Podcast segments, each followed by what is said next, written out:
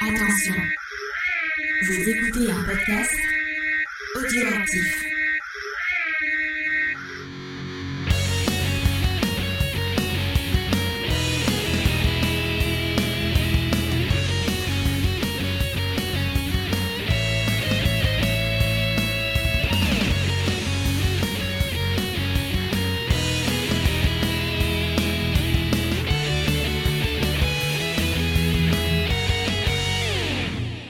Salut à tous, bienvenue pour un nouvel épisode de Geek en série, votre émission maintenant mensuelle sur les séries télé, mais c'est pas grave, comme ça on prend plus de plaisir à les préparer et à discuter.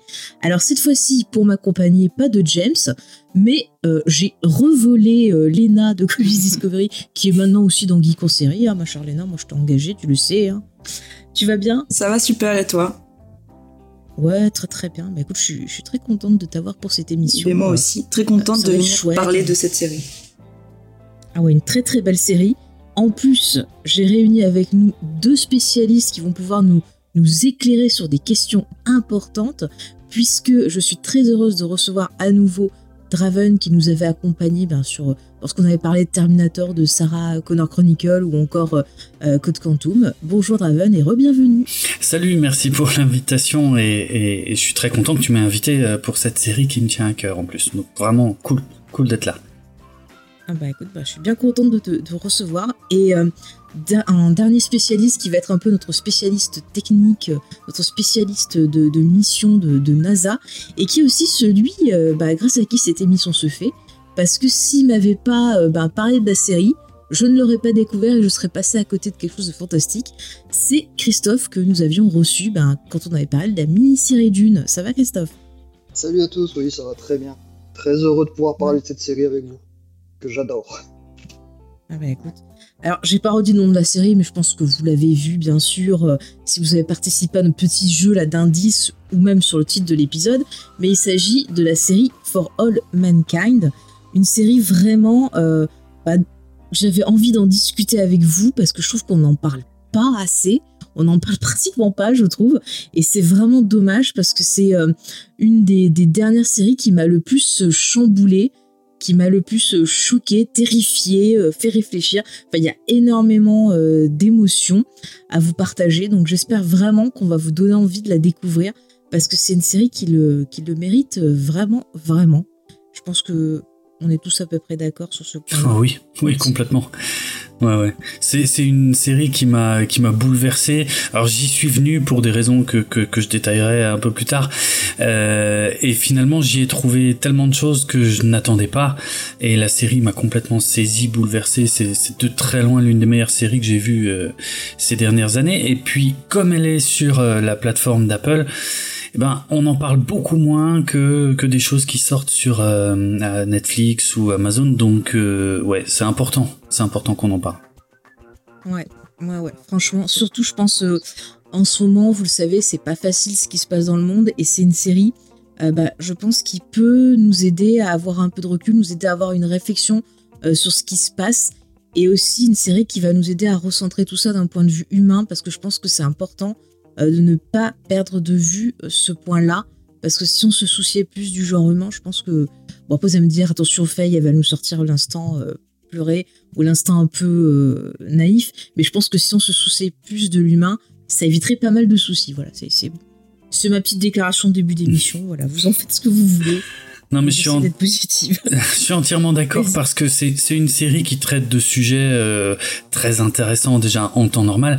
Mais là, vu le développement de l'actualité en Ukraine euh, depuis quelques jours, euh, le- la série prend encore un sens beaucoup plus concret et beaucoup plus moderne et, et- et très présent. Et donc, euh, oui, son message est, est super important. Moi, je suis entièrement d'accord avec ce que tu dis. C'est exactement ce que j'ai ressenti quand j'ai revisionné les derniers épisodes de la saison. Ils on ont en parlera dans la Ils partie ont un spoiler. écho avec l'actualité qui est assez fort. Ah, Je suis tout à fait d'accord. Léna, tu veux dire quelque chose avant qu'on entre un peu plus dans la présentation? Non, mais je suis, je suis d'accord avec vous. Je pense que c'est que c'est une série qui euh, est peut-être d'autant plus importante à, à voir aujourd'hui parce qu'elle peut apporter euh, un, un recul nécessaire et peut-être une, une meilleure compréhension euh, un petit peu de ce qui nous entoure. Mesdames et messieurs, voici transmission en direct. C'est vraiment en train de se passer? Les Russes avaient mis le premier homme sur la Lune.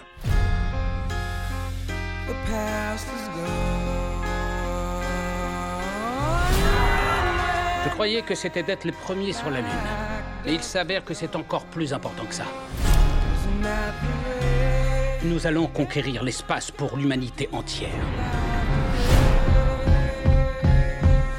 Nixon exige qu'une astronaute mette le pied sur la Lune. Et personne n'a pensé à dire au président qu'on n'avait pas de femme astronaute. Vous êtes toutes officiellement des aspirantes astronautes.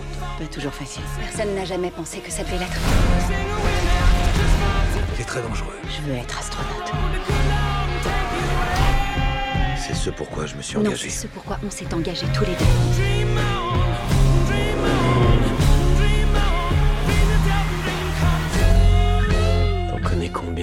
Des mères qui s'entraînent à aller dans l'espace La vie continue, on monte à bord des avions. Alors donc cette série, elle a été créée en 2019. Tu l'as dit, Draven, elle est diffusée sur Apple TV. Et euh, elle a été euh, créée par euh, Ronald D. Moore, Matt Wolpert et Ben N. Alors Nedvi, si je prononce bien.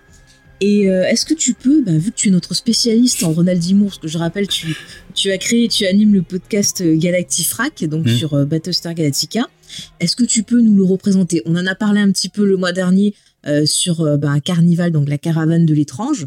Mais si tu veux un peu plus nous le resituer, nous montrer justement son, son rapport avec eh ben, ce, ce côté un peu espace, science-fiction, Bien sûr. voilà, vas-y. On te laisse faire notre point, Ronald D. Ça marche.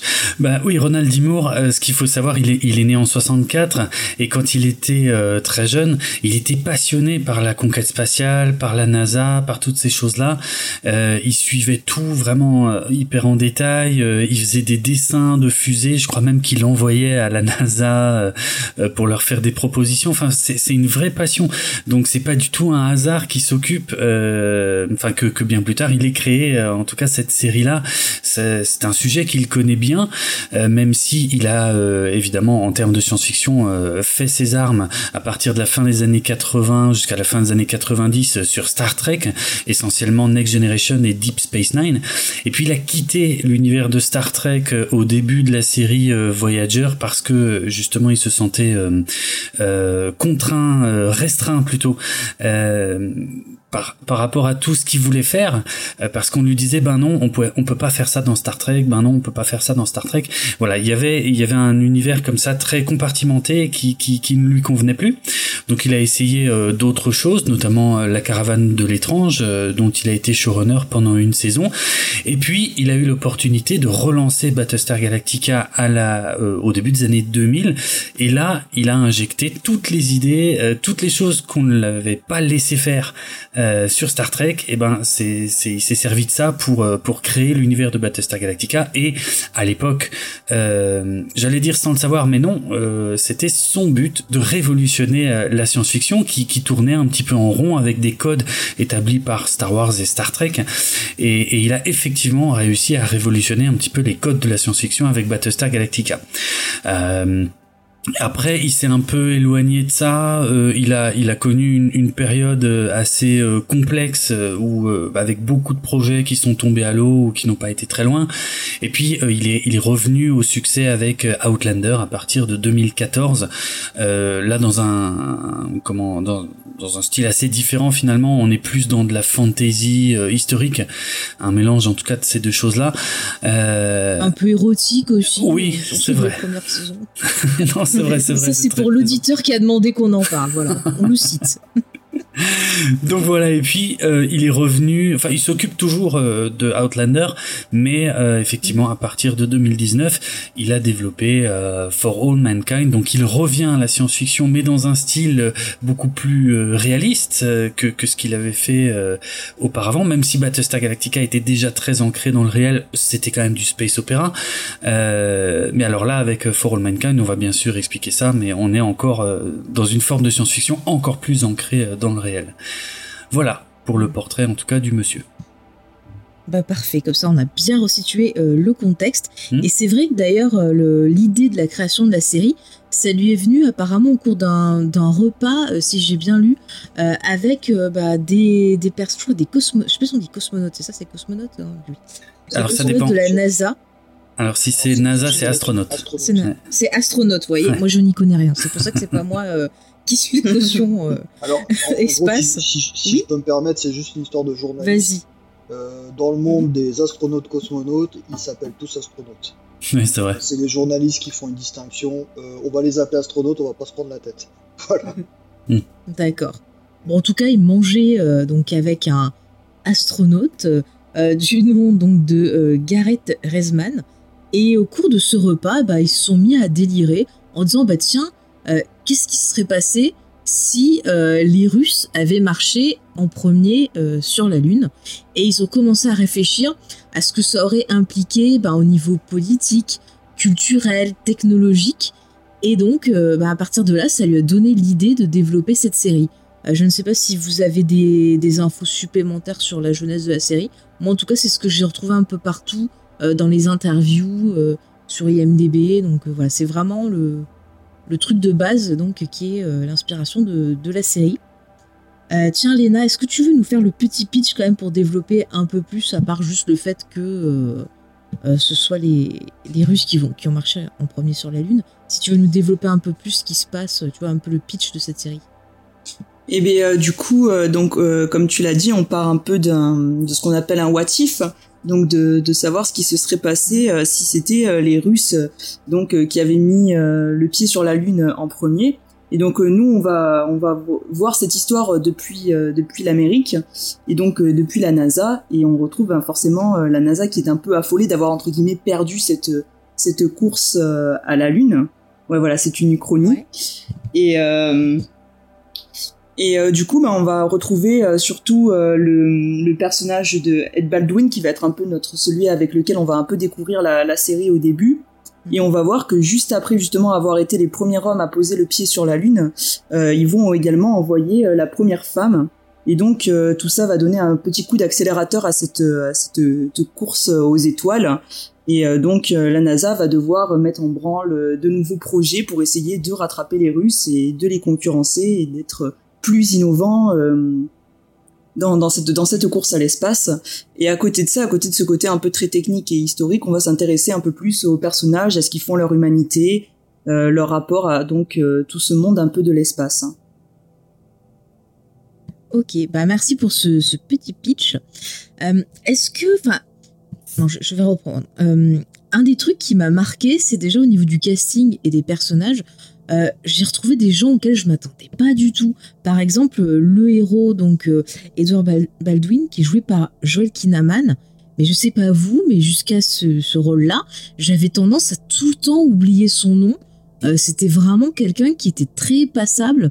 On l'avait vu par exemple ben, dans le remake de Robocop, il était apparu dans Enfant 44, euh, Millennium, Darkest Tower. Récemment, il était dans le Suicide Squad, donc le, le très mauvais et aussi celui de James Gunn. Mais c'est quelqu'un dont j'avais tendance à oublier, limite, je le fusionnais avec l'autre gars qui est avec lui dans Suicide Squad, celui qui a les boomerangs, là, je trouve plus son nom. Vous voyez, je, je retiens Ah oui. son. Ouais, mais j'ai été hyper surprise par cet acteur dans euh, For All Mankind parce que je trouve qu'il fait une prestation, mais euh, enfin, je sais pas ce que vous en avez pensé, mais vraiment c'est le truc qui m'a vachement étonné en fait. Ça, Si ça, je suis d'accord. Sur Joel Kinnaman, ouais, effectivement, je, je suis d'accord parce que je le connaissais un peu, effectivement, depuis le remake de Robocop, et il m'avait rarement impressionné. Par contre, j'avais, je l'avais vraiment adoré dans la première saison de Altered Carbon, et, euh, et il a largement, Il était dedans. ouais, là, il était, là, il était cool, et mais il a largement confirmé ça, et pour moi, là, c'est devenu un acteur euh, majeur pour moi depuis euh, For All Mankind, complètement, hein. entièrement d'accord. Il a eu un Mm. personnage fantastique aussi qui lui a permis de s'exprimer vraiment de manière euh, admirable. Mm. Le perso- le- son personnage dans, dans la série est, est, est l'un des plus intéressants, je pense. Il a une évolution très intéressante, on en parlera après. Oui, oui, on, on détaillera un peu plus euh, dans la partie spoiler, mais là vraiment, euh, c'est vrai que tu soulèves un point intéressant, c'est vraiment la qualité d'écriture des, des personnages. Il y en a énormément qui m'ont qui m'ont touché. Moi, je pense euh, bah, au, au couple euh, les Stevens, donc euh, Gordo et Tracy. donc qui sont interprétés par Michael Dormant et Sarah Jones, c'est ça? Ou James? Jones, ouais. Et c'est pareil, c'est des, des, visages qu'on connaît pas trop, qu'on a pu apercevoir soit dans des petites séries par-ci par-là, soit dans des petits films, mais je trouve que immédiatement on arrive à s'attacher à eux. Ils arrivent à passer beaucoup beaucoup d'émotions, que ce soit par l'écriture ou par leur jeu. Enfin, vraiment, moi, j'ai été beaucoup, beaucoup surprise. Euh, je sais pas, toi, Léna, ce que tu, tu penses de ces personnages? Eh ben, c'était, euh, alors, il y avait pas des, il y avait pas beaucoup d'acteurs que j'avais déjà vus, bah, du coup, à part, euh, surtout, euh, mm. Joel Kinnaman. Mais, j'ai vraiment, alors déjà, je trouve que les acteurs jouent bien, mais surtout, c'est vraiment l'écriture des mm. personnages qui leur permet, entre guillemets, de, de développer, de jouer, de jouer plein de choses différentes, de jouer avec de la profondeur, avec de l'émotion, et ce qui fait que petit à petit on s'attache on s'attache au perso. Alors moi j'ai vraiment eu l'impression qu'au fil des épisodes il y avait parfois des persos qui allaient un peu m'irriter, mais euh, sur la globalité à chaque fois il y avait quelque chose qui faisait qu'on pouvait s'attacher un peu à, tous les personnages finalement. Malgré leurs erreurs, c'est ce qui les rendait aussi un peu plus humains, mais euh, l'écriture était telle que moi j'ai vraiment je, me suis senti vraiment impliqué avec ces personnages. Ouais. Mais d'ailleurs, euh, Draven, notre spécialiste de Battlestar Galactica, va peut-être pouvoir me répondre. Mais je trouve qu'on peut faire un chouette parallèle aussi avec les personnages de Battlestar Galactica parce que c'est des persos un peu Monsieur Tout le Monde quelque part. C'est genre comment nous on réagirait à ce moment-là et on a toute la panel. On a euh, comment le militaire réagirait, comment la mère de famille va réagir. Et c'est des choses un peu qu'on retrouvait dans, dans Battlestar, Battlestar. Oh, j'ai arrivé 5, 6, 7, 6 c'est des choses qu'on retrouvait dans Battlestar Galactica où on avait bah, certains persos dont c'était pas forcément le rôle qui se retrouvaient à devoir euh, prendre des décisions difficiles et qui avaient bah, des réactions plutôt euh, humaine, pas comme tu vois des personnages de super-héros qui vont de suite faire le bon choix. Euh, je sais pas si, si tu vois le où je veux en ah, venir ou si t'es pas du tout d'accord. Ah si si complètement d'accord et je l'ai ressenti aussi euh, sur les d'ailleurs sur les deux points qu'on vient d'aborder sur le casting euh, pas forcément très connu et qui crève l'écran et, et, effectivement sur le traitement de d'événements comment dire à, à une, avec une portée très globale et pourtant une écriture qui se concentre sur ces personnages et je disais avant, je parlais de, de, ce qui m'a fait venir à la série et de ce qui m'a fait rester sur la série. Ce qui m'a fait venir à la série, c'est donc évidemment Ronald D. Moore et euh, la conquête spatiale, euh, qui, est un sujet que j'adore et que, par exemple, enfin le film L'étoffe des héros est un film que je vénère par-dessus tout, que, que, que, que, je regarde régulièrement. Et donc euh, et, et, et, je m'attendais pas, disons, à ce que j'accroche autant avec les personnages et à ce que je reste euh, sur la série euh, et à ce que je revienne à la série pour les personnages, pour la qualité d'écriture, pour la qualité d'interprétation aussi. Euh, c'est vraiment génial. Et puis on a, on, on, a on a plein de personnes. Effectivement il y a, il y a des personnes détestables. Il y a des personnes qui font des bêtises. Euh, il y a des personnes qu'on aime bien je veux dire qui font des bêtises. Il y a des personnes enfin c'est c'est très varié. Et là je reconnais effectivement complètement la patte de Ronald Moore qui évolue toujours comme ça dans ces zones grises qui ne qui ne nous propose pas de série avec euh, des gentils bien définis et des méchants bien définis comme il a pu le faire dans Star Trek et qu'il ne veut plus faire depuis très longtemps. Hmm. Mais il a tellement raison parce que ça apporte tellement de complexité. Enfin, tu vois, je pense par exemple au personnage de, Karen Baldwin, qui est joué par euh, Chantal Van Santen, qui était dans les frères Scott. Voilà, c'était une actrice qui des frères Scott. Quand je l'ai vue, je me suis dit, oh super, la sœur d'Elé, euh, ça va pas être terrible.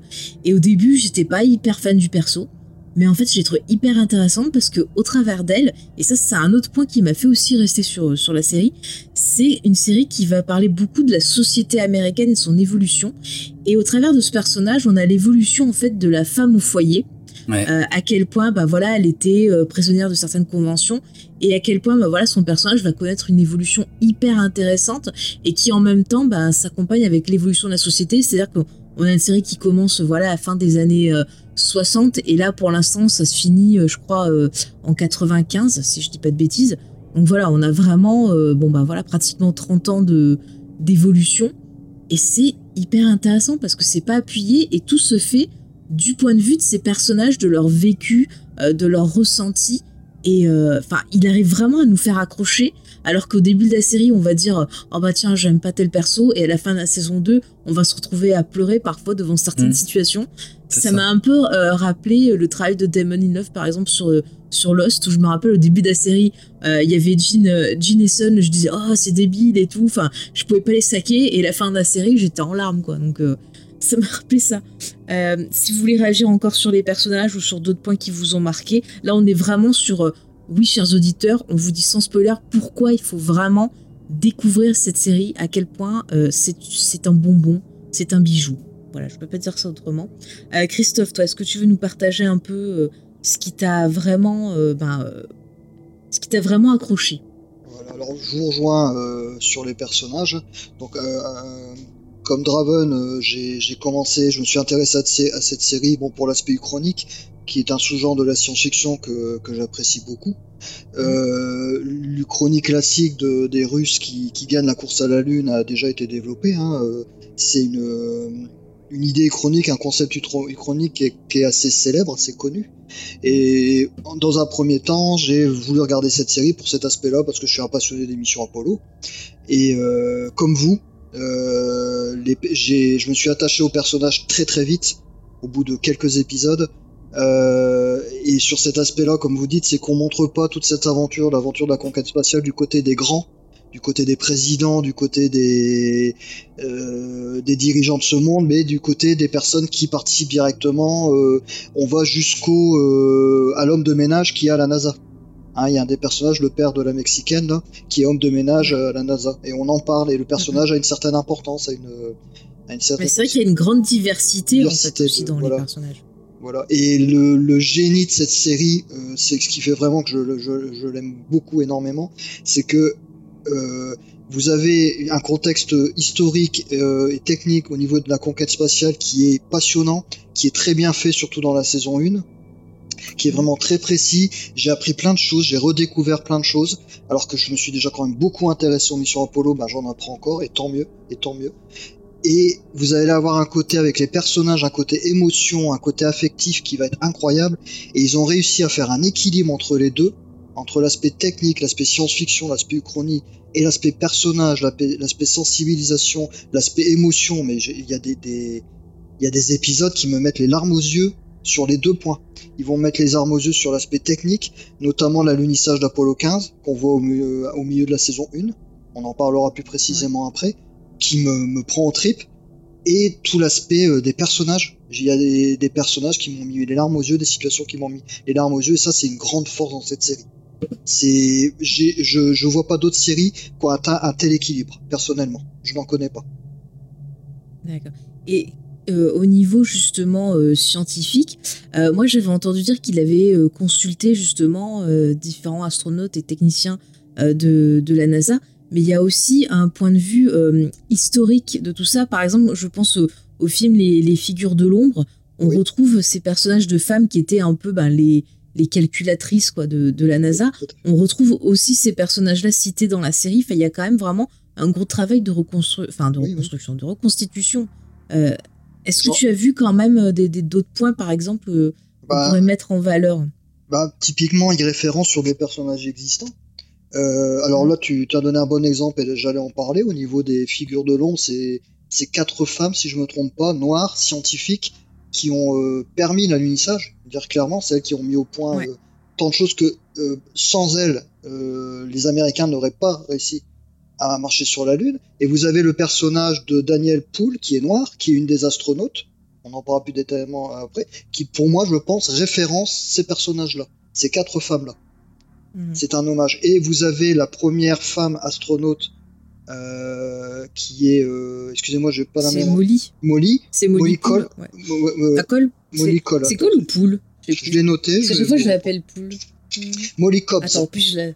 Molly, Cobbs, voilà. En fait, qui est, voilà, qui est en partie un personnage existant, c'est-à-dire que la première euh, femme astronaute qui avait été sélectionnée lors des Mercury 13, je vous en parlais un petit peu plus tout mhm. à l'heure, quand on se rentre dans les détails, s'appelait Jerry Cobbs. C'était une des femmes qui avait été sélectionnée pour voler sur Mercury, pour finir ça s'est pas fait.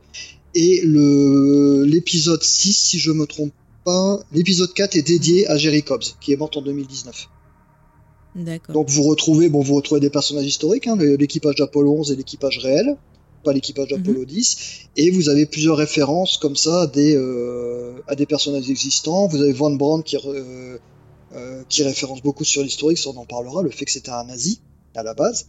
qui a été récupéré, et que là les, les choses changent beaucoup. Et au niveau de la place des femmes, il y a beaucoup, eu beaucoup de changements. Les femmes étaient très importantes dans le spatial américain, mais elles étaient dans l'ombre, d'où le film Les Figures de l'ombre, qui porte bien son nom. Voilà.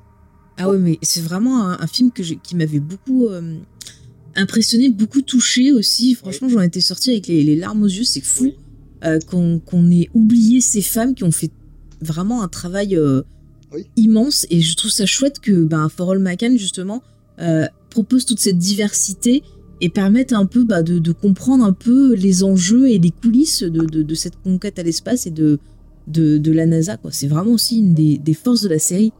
Et, au niveau scientifique, puisque je, te tiens, euh, je sais qu'il y a des fois des gens qui rouspètent, aussi des fois tu, fais attention, mais euh, au niveau du travail de réflexion sur la science, est-ce que tu trouves euh, que ce qui nous est proposé au niveau des évolutions ou autres, c'est complètement improbable comme fou?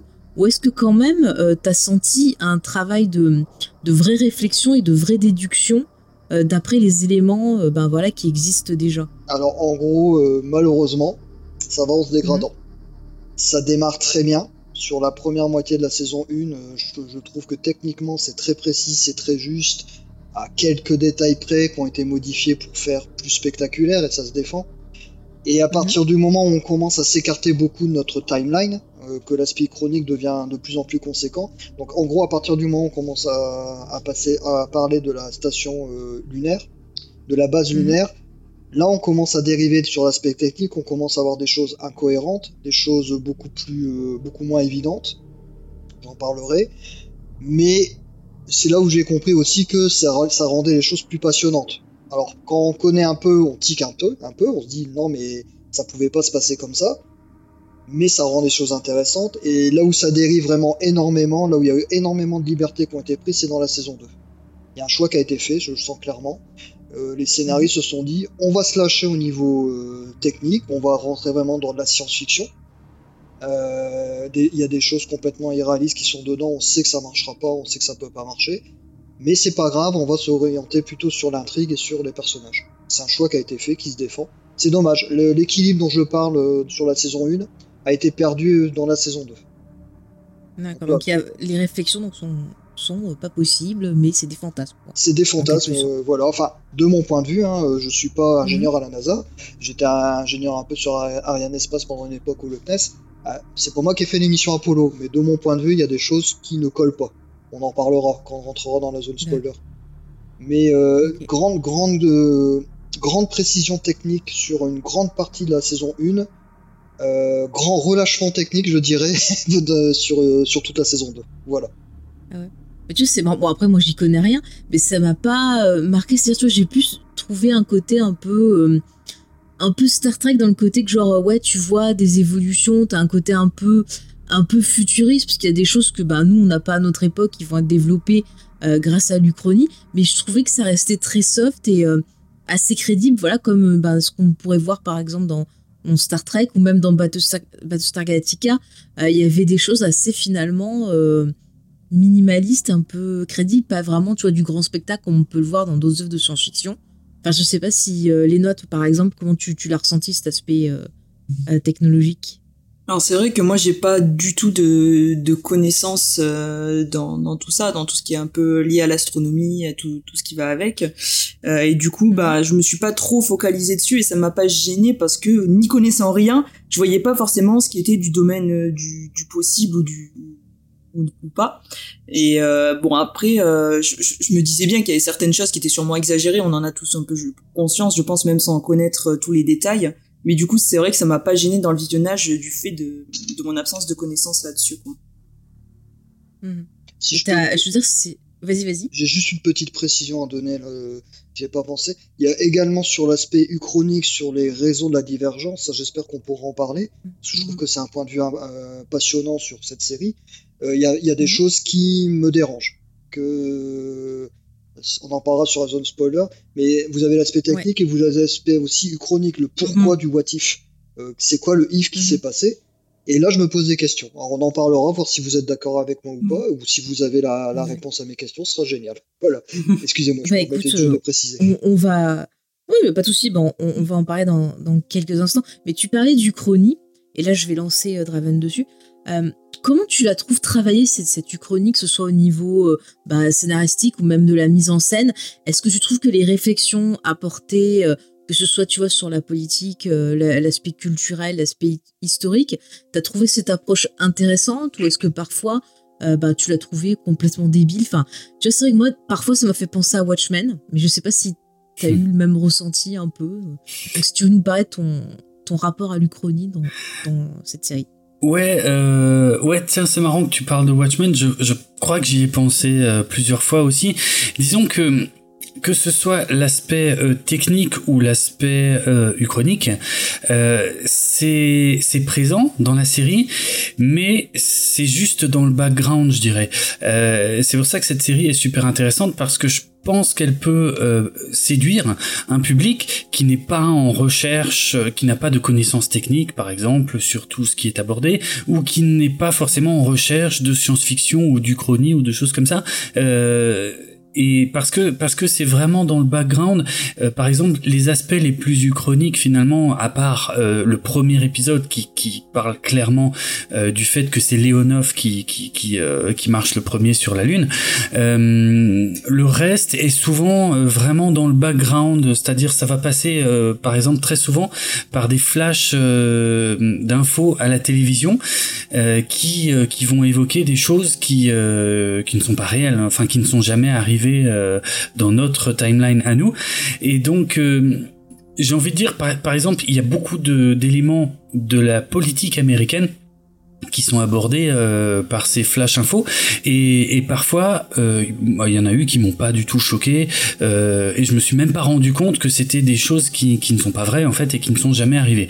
D'ailleurs j'en profite pour dire que sur Apple TV Plus il y a dans les bonus de la série il y a comme ça des petites séquences justement qui reviennent sur ces flash infos et qui rétablissent la vraie histoire derrière.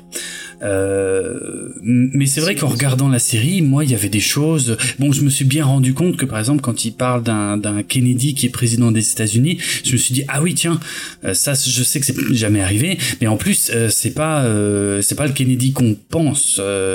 et, voilà. Mais par contre, là où je m'en suis pas rendu compte, c'est que quand il parle de Ronald Reagan qui est président des États-Unis, je me suis pas du tout rendu compte que c'est pas les bonnes dates en fait. Il est président des États-Unis, je crois au moins un ou deux mandats plutôt que ce qu'il n'a été en réalité.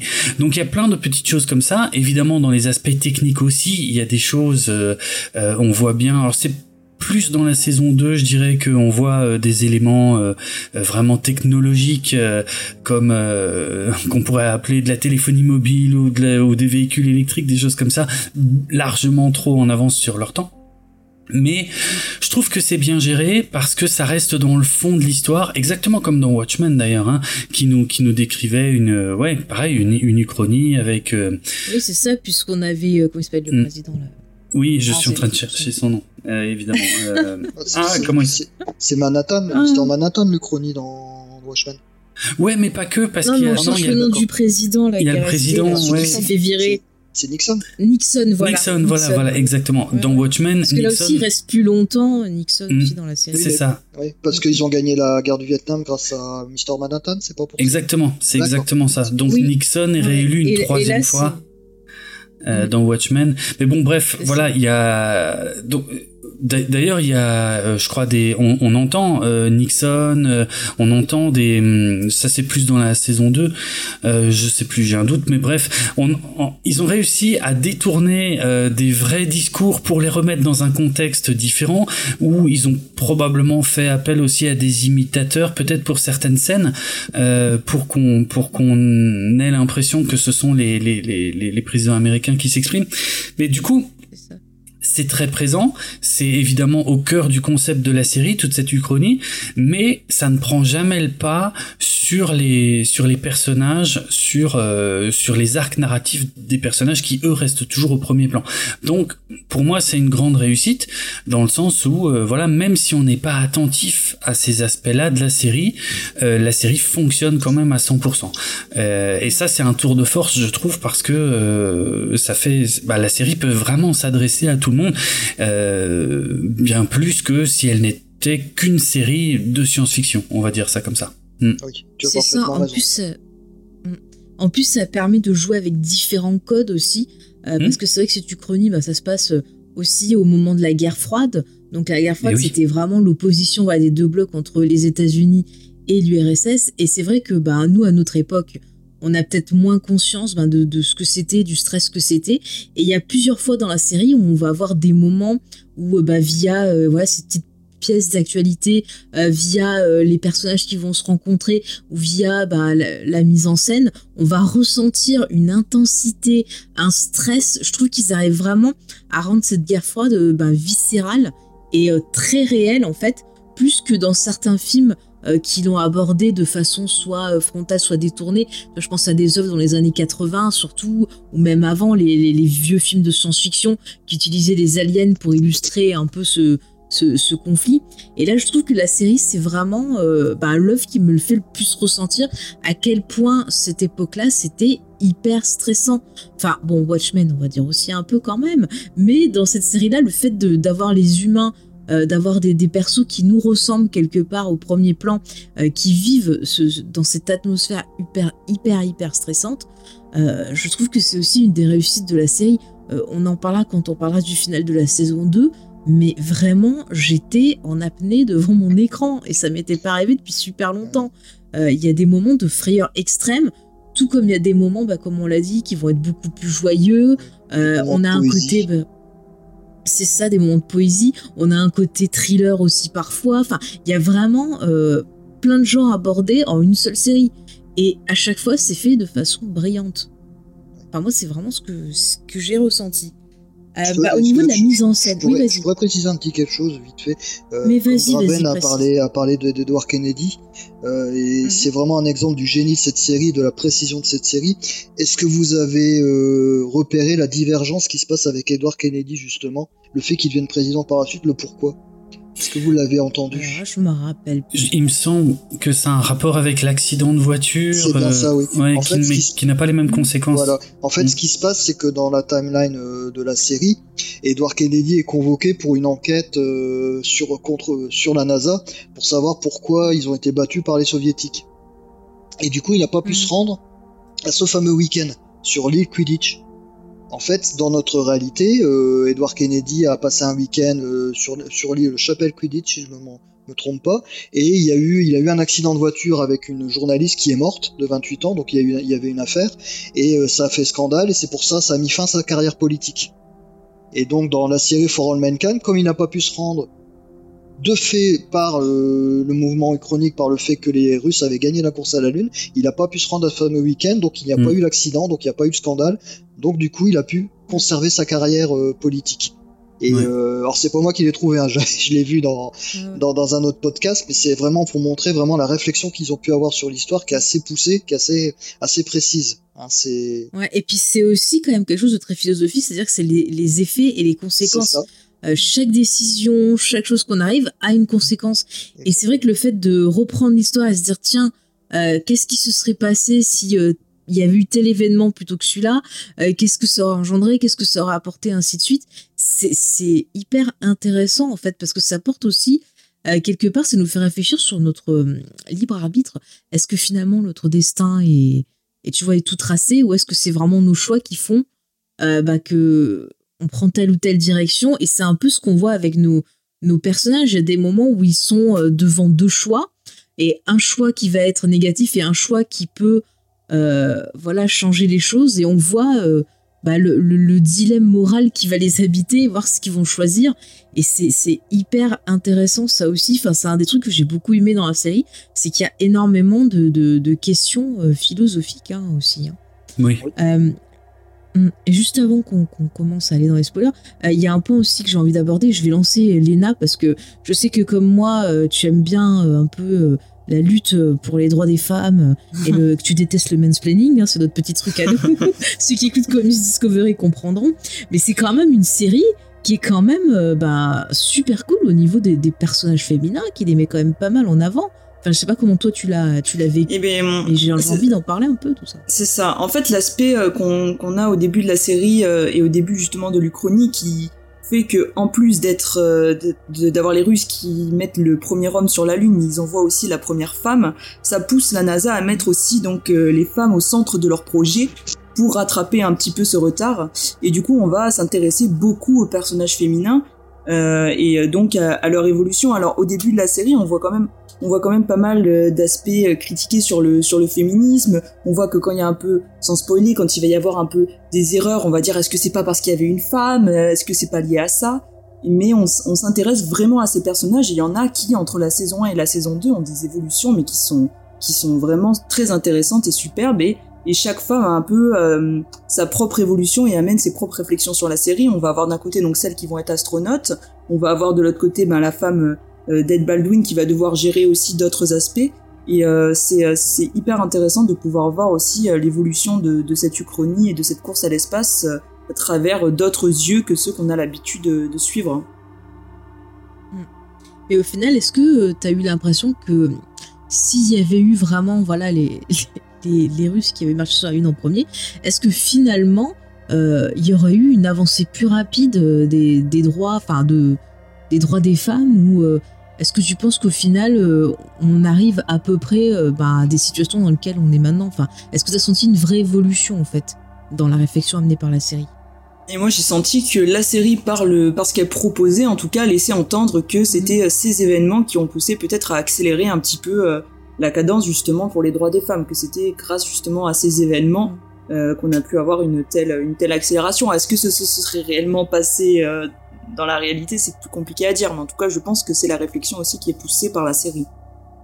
Ouais. Après aussi, il y a ce côté communication, c'est-à-dire que si ça faisait pas une bonne communication, ça aurait été euh, ben, peut-être pas fait. Enfin, je trouve que c'est une série aussi qui, euh, et là c'est un, un, des derniers points que je veux euh, aborder sans spoiler, parce qu'après ça va être extrêmement difficile de vous en parler sans revenir sur certaines scènes. Mais je trouve que c'est une série qui parle aussi de, de l'importance en fait de de la communication, de la propagande dans le, dans le fait euh, ben, de, ouais, de s'affirmer en tant qu'État euh, important, de montrer son pouvoir. Enfin, je trouve que c'est quelque chose aussi qui revenait pas mal dans cette histoire de, guerre froide, et c'est encore plus important maintenant. Euh, la guerre, voilà, on en parlait en off, il y avait la guerre de l'espace, mais il y a aussi beaucoup une guerre d'image, je trouve. Je, je sais pas si Draven, tu veux réagir sur ce point-là, par exemple. Euh, oui, euh, c'est sûr que euh, cette course à l'espace était une guerre d'images. C'est pour ça qu'il fallait être les premiers. Euh, d'ailleurs, euh, j'avais déjà dénoncé dans un de mes podcasts il y a longtemps, à l'occasion de First Man, d'ailleurs, dont c'est littéralement le titre. on parle du, du, premier homme sur la Lune, et, et, et j'ai toujours été gêné par le fait que ça ait un petit peu évincé le, le fait que les soviétiques avaient été les premiers à envoyer un satellite artificiel, les premiers à envoyer un être vivant. Euh, en l'occurrence un chien, euh, les premiers à envoyer un homme, les premiers à envoyer une femme dans l'espace, et, et, en fait ils ont été toujours les premiers, euh, et puis les Américains finissent par, entre guillemets, gagner cette course en étant les premiers sur la Lune, comme si ça effaçait, comme dit, tout ce que les autres ont fait avant. Donc oui, c'était une guerre d'image, clairement, ça l'est toujours d'ailleurs, soit dit en passant, mais plus trop dans, dans, dans le domaine de l'espace. Et ouais, c'est un aspect, euh, c'est un aspect super intéressant et qui, qui est euh, géré euh, intelligemment aussi par la série d'ailleurs parce que on reste toujours du point de vue américain et quand les soviétiques font quelque chose, eh bien on le découvre toujours au dernier moment, une fois que c'est fait et en même temps que les personnages. Ça c'est super malin et ça et ça nous met effectivement dans le dans le contexte de l'époque, des moyens d'information aussi de l'époque qui étaient moins immédiats et, euh, et, aussi en termes de d'espionnage industriel hein, qui était euh, qui existait évidemment euh, mais qui ben qui, qui n'avait pas la même immédiateté que, que, que ce que ça peut être aujourd'hui.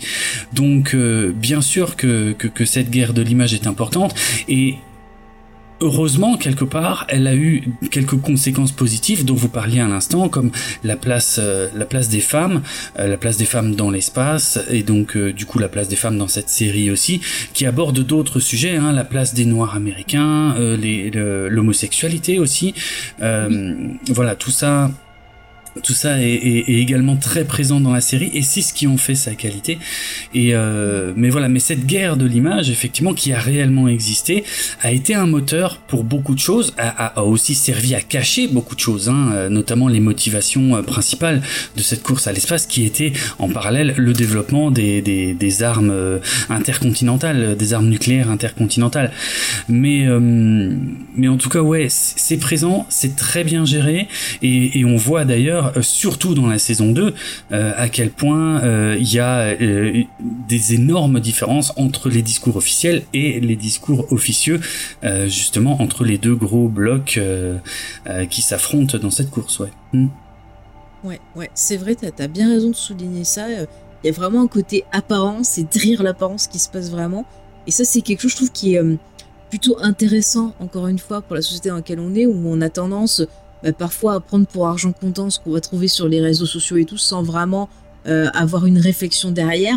Et je trouve que la série, elle nous pousse à avoir cette réflexion quelque part aussi de euh, toujours essayer de, de réfléchir sur ce qu'on nous dit et de pas faire confiance non plus à, tout le monde. Enfin, je, moi, il y a plein de fois où ça m'a fait vraiment m'interroger sur plein, plein, plein de choses. Enfin, je, je trouve que c'est hyper intelligent. Je sais pas si quelqu'un veut réagir avant qu'on on aille un peu plus loin parce qu'il y a vraiment plein de points que j'ai envie de, de discuter avec vous. Euh, quelqu'un veut réagir sur l'aspect euh, communication, enfin image et compagnie? Allez-y. Bah, on verra dans la zone spoiler, en tout cas moi j'en parlerai, que c'est un thème mhm. qui est euh, régulièrement abordé, notamment quand on commence à avoir les astronautes, les astronautes, les femmes, qui sont sélectionnées, et dans le choix de, de Cobbs, de Molly Cobbs, dans le choix d'être la première astronaute américaine, euh, le fait qu'elle dise que je suis un pilote et qu'on lui fait la remarque, elle dit non, t'es pas un pilote, t'es une astronaute et tu dois te montrer tel quel. Et euh, c'était une guerre de l'image, c'était. enfin, on peut, pour rentrer dans les détails sur ça, mais les, astronautes étaient choisis en fonction aussi de leur célébrité, de, comment ils passaient à la télé, de, de, leur image. Donc c'était vraiment une guerre mhm. d'image. Voilà. Après sur le sur le fait, il y avait une mise en scène aussi un peu de ces astronautes un peu. Il y avait une mise en scène, c'était des personnages publics. On, le voit déjà euh, très bien dans Les Top Hero, qui est un film que j'aime beaucoup aussi. Hein. Euh, le sujet ah bah, très grand film. Hein. Très grand film. C'est abordé de manière trop euh, trop lourde, dirais-je, dans la série qui a été faite récemment là, sur Disney+, si je me trompe pas. J'ai pas du tout accroché. J'ai pas, du tout accroché non plus parce que c'est fait trop lourdement justement. On réduit un peu mm. trop à ça. Mais oui, la, la course à la Lune euh, est purement une course d'image, et purement une course d'idéologie, une guerre d'idéologie qui a été gagnée par les Américains. Et comme l'a souligné Draven, on se, se, souvient que du vainqueur en fait. Et on oublie tout, euh, toutes les victoires des Russes qui ont été faites avant. Euh, enfin là, on, là, on est sur un vaste débat hein, sur, sur le pourquoi de comment tout ça. Je pense que peut partir sur 10 heures de suite là, si vous voulez. Donc, on va pas se lancer là-dessus. voilà. Non, non, non. C'est pas le sujet. On va aller bah, avant de rentrer dans les, spoilers, juste pour conclure, c'est vraiment voilà une série que on peut que vous conseiller, chers auditeurs et auditrices, si vous n'avez pas vu. Euh, vraiment, les saisons sont courtes, il y a 10 épisodes à chaque fois, donc là vous en avez 20 à voir, puisqu'il y a que deux saisons qui sont euh, disponibles pour l'instant sur euh, Apple. On attend la saison 3. ça avait été annoncé pour le mois de mars pour l'instant, il n'y a pas de date plus précise. Mais en tout cas, on sait qu'elle a été tournée, donc voilà, on l'attend avec impatience, mais voilà, vraiment euh, allez la découvrir.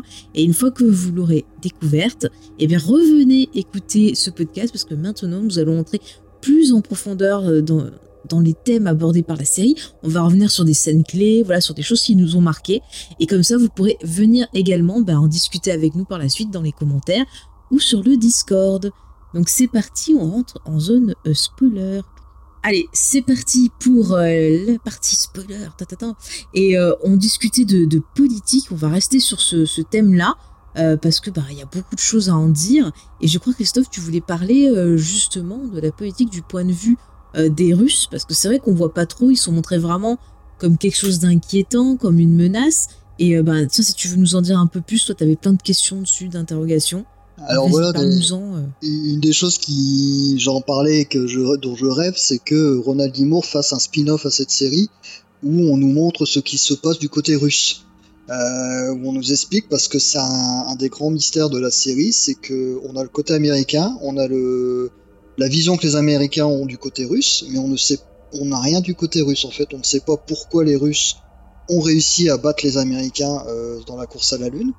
On a des, des indices qui pour moi ne collent pas. Euh, je vais peut-être vous en parler tout de suite après. Et euh, c'est alors c'est bien parce que ça nous laisse euh, une part à l'imagination et moi j'aime ça, j'aime ce qui est hors champ, ce qui ce qui nous titille dans l'imagination. On essaie de se demander ce qui s'est passé. Bon, ça a un côté très frustrant aussi. Voilà, donc alors typiquement moi ce que j'ai cru comprendre, euh, vous me dites si vous, vous êtes d'accord avec moi, c'est que euh, Mhm. euh, alors du- dans notre timeline, hein, je- les Russes ont essayé de faire une fusée lunaire équivalente à la Saturne V. hein. La Saturne V, c'est la, la fusée lunaire américaine qui s'appelait la NAL-3 et qui n'a jamais fonctionné. Elle a été lancée, si je me tire- trompe pas, quatre fois et ça a été quatre échecs, dont un euh, où elle a quasiment explosé sur le pas de tir. Et euh, au début de la série, quand euh, les Russes sont à l'Uni, il est dit clairement que les espions américains ont vu deux NAL-3 réussir leur tir. Donc apparemment on est dans une timeline où la NAL-3 était mise au point. Donc où les Russes ont réussi à avoir un lanceur euh, lunaire fonctionnel.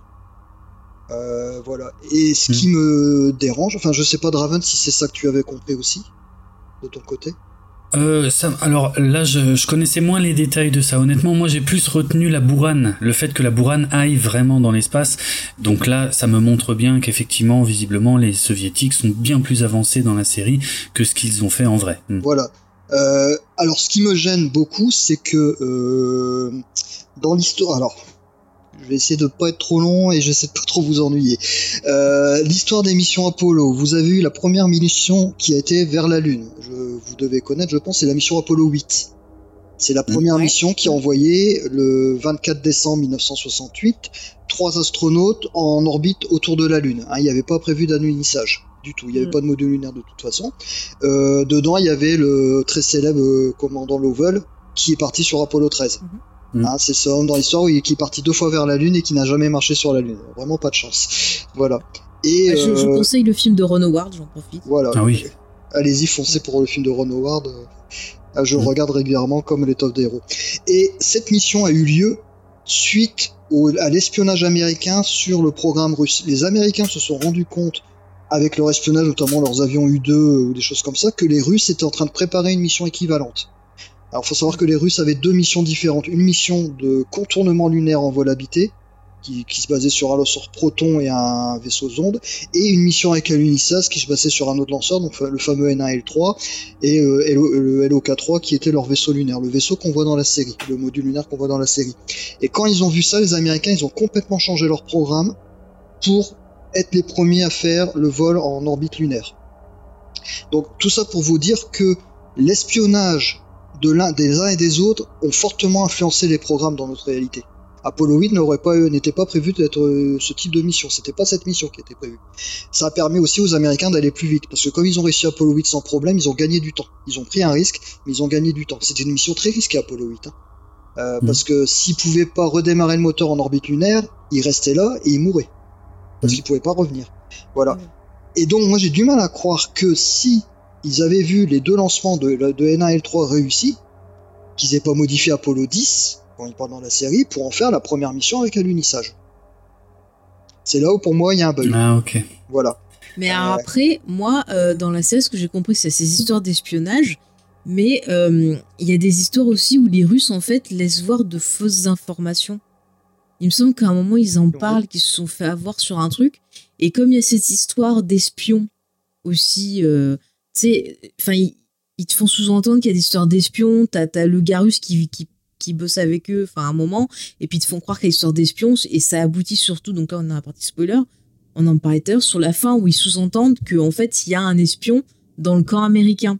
Donc Oui. moi, je me demande si euh, ben, à la saison 3, c'est, on va pas apprendre que toutes les déconvenues et euh, le fait qu'en premier, les Russes aient marché sur la Lune, ce soit pas à cause justement d'un espion, un espion qui serait conscient ou pas conscient, je ne sais pas, on en reparlera sur, sur les théories euh, en fin d'émission, mais qui cette histoire-là qu'on est vraiment un gros coup de théâtre où euh, ben, tout ce qui va pas, tous les trucs machin, c'est parce que euh, l'espion a donné des infos aux Russes. C'est vrai qu'à un moment dans la série, ben, le perso de Margot voit que les Russes, soi-disant, font un truc et qui risquent de mourir et elle ça on voit que ça la que c'est la titille et qu'elle donne l'info parce qu'elle veut pas que des gens meurent mais c'est vrai qu'on peut se poser la question aussi bah, de savoir s'il n'y a pas des histoires d'espions et tout. Enfin, moi, je l'ai compris comme ça, parce que dans toute la série, il y a vraiment ce côté très tendu entre les deux blocs, où euh, chacun essaye voilà, de, de, voir ce que fait l'autre.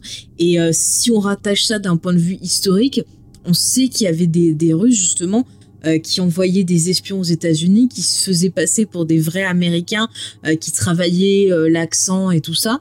Euh, par exemple, tiens, dans la série Alias, il y avait un moment où il te montrait ça, euh, une ville où les gens s'entraînaient à devenir américains. Apparemment, c'était pas euh, une connerie inventée par Abraham, c'est des choses qui auraient vraiment existé.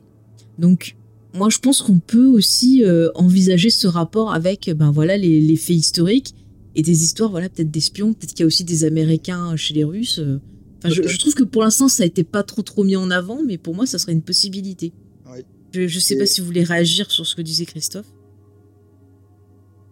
Bah, en tout cas, je, c'est vrai que la euh, la série s'inspire comme ça de, de, de faits réels et euh, les dissémine un petit peu, euh, plus ou moins discrètement, euh, euh, au fil des deux saisons. C'est vrai que tu faisais référence à, à Margot qui qui découvre la fragilité des joints toriques et qui se débrouille pour faire passer l'information aux soviétiques pour pas qu'ils aient de problème. Ce qui fait évidemment référence au désastre de la navette Challenger qui n'a pas lieu dans la mais que nous, enfin, qui a eu lieu dans notre timeline à nous, évidemment. Euh, il y a comme ça plein de petits éléments euh, où on voit bien, enfin, de toute façon, moi, dans l'histoire de l'espionnage industriel, un des un des éléments les plus dingues pour moi, ça restera toujours justement la navette Buran, la navette soviétique, qui ressemble énormément à, à, la navette américaine, euh, et, mais que soi-disant l'explication officielle ça a toujours été que ben ils en étaient arrivés à la conclusion que c'était la meilleure forme et qu'elle ne pouvait pas avoir une autre apparence que celle-ci, ce qui est enfin un peu gros.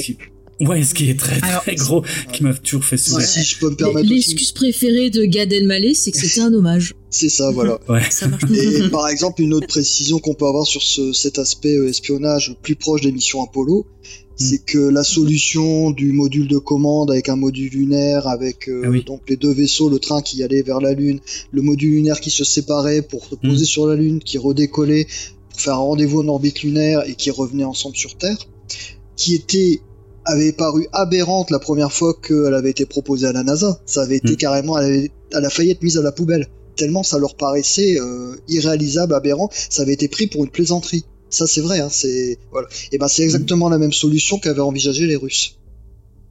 Ils avaient exactement le même le même concept. Donc Ouais. euh, bon, il y avait des choses qui circulaient. Voilà, c'est c'est ce qui rend passionnant aussi toute, toute cette histoire. En effet, Bien ils s'espionnaient les uns les autres et ils s'influençaient les uns les autres. euh. C'est ça. Et puis ce qui est horrible aussi, c'est euh, non seulement ils s'espionnaient, mais quand il y a un truc qui marchait pas, euh, il y a tellement ce côté, euh, il faut qu'on paraisse toujours droit dans nos bottes, parfait, qu'on fasse pas d'erreur, qu'ils cherchaient systématiquement des boucs émissaires. Oui. Et c'est vrai que le pauvre gars là que- qui, est, qui est accusé, enfin pauvre gars, je pense qu'il a, je sais, je crois qu'il a fui les nazis. Mais en tout cas, on, on s'en sert comme bouc émissaire euh, en disant ah bah oui t'étais avec les nazis, euh, forcément tu peux, Le pauvre gars, tu parles de t'es un espion, voilà. tu parles de Werner von Du père Braun. de. C'est le... Ouais, c'est pas Ah. le père de Margot, c'est ça Ou alors j'ai Ah non non, c'est un ami du possible, père de ça. Non mais ça, ça me fait Ah, rigoler. c'est un ami. Moi, j'avais cru que c'était son père, tu vois. Ça, ça me fait rigoler de, traiter euh, Werner von Braun de pauvre gars. Oui. c'est pour ça que je Ouais. réagis. C'est euh, Ouais. je veux dire, attends, c'est quand Non, même non, le mais- papa de la Saturne 5. Alors s'il te plaît, un petit peu de respect. hein, c'est quand même Mais- une de En mes tout, idoles. cas, en tout cas, il a fini bouc émissaire. Oui. Et ça me fait un peu penser aussi, bah, bon, on sait qu'il y a eu cette histoire-là euh, aux États-Unis, mais on peut aussi euh, le rapprocher du macartisme avec justement la, la chasse aux sorcières. Euh, on vire les personnes, voilà, communistes et compagnie parce qu'ils sont quelque part considérés comme des espions. Euh, et et c'est vraiment ce climat paranoïaque aussi qui est retranscrit euh, dans la série et qui sert aussi de façade pour euh, bah, montrer qu'ils font des erreurs mais qu'ils les assument pas en fait. Oui, oui. C'est exactement ce qui s'est passé après la catastrophe d'Apollo A. Hein, où les trois astronautes ont brûlé dans la capsule sur le pas de tir, ils ont cherché un bouc émissaire et ils ont renvoyé le directeur euh, qui était qui mettait au point le vaisseau Apollo, enfin le la capsule Apollo, Mm. Euh, parce que oui, les Américains sont comme ça. Il faut des responsables. Ouais. Euh, c'est culturel chez eux, je pense. Hein, euh, euh, il leur faut des responsables. Sûrement. Donc, euh, on Mm. Mm. Léna, est-ce que tu veux réagir euh, à ce que ce qu'on a dit? Parce que tu es très Tu es très sage. Non, mais parce que je vous écoute, c'est super intéressant.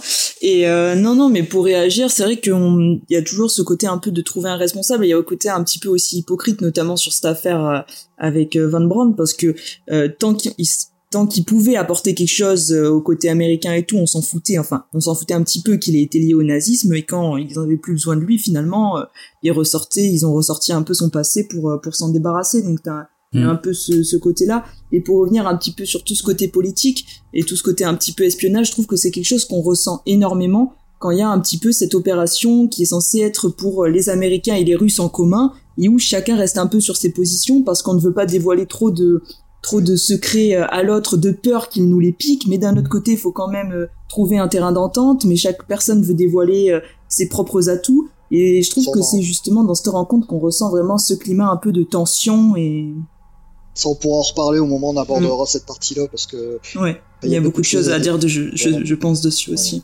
Petite, bah, remarque sur, hein. petite remarque sur l'aspect euh, cohérence par rapport à l'histoire. Alexis mm. Leonov, mm. qui est euh, donc le premier russe à marcher sur la Lune dans la série, était bien le l'astronaute, enfin le cosmonaute, euh, bref, était bien le cosmonaute. On a dit qu'on s'embêtait pas avec ça, mais j'ai des mauvais réflexes. Vous m'excuserez.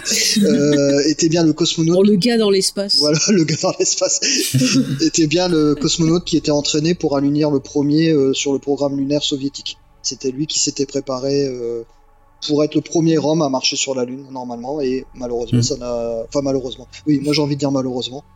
Je vous en parlerai plus tard. Euh, ça n'a pas été lui voilà. Mais ils ont choisi ce personnage là ce personnage réel donc Alexei Leonov est un personnage historique. Comme premier russe à marcher sur la Lune et c'était bien lui qui était prévu.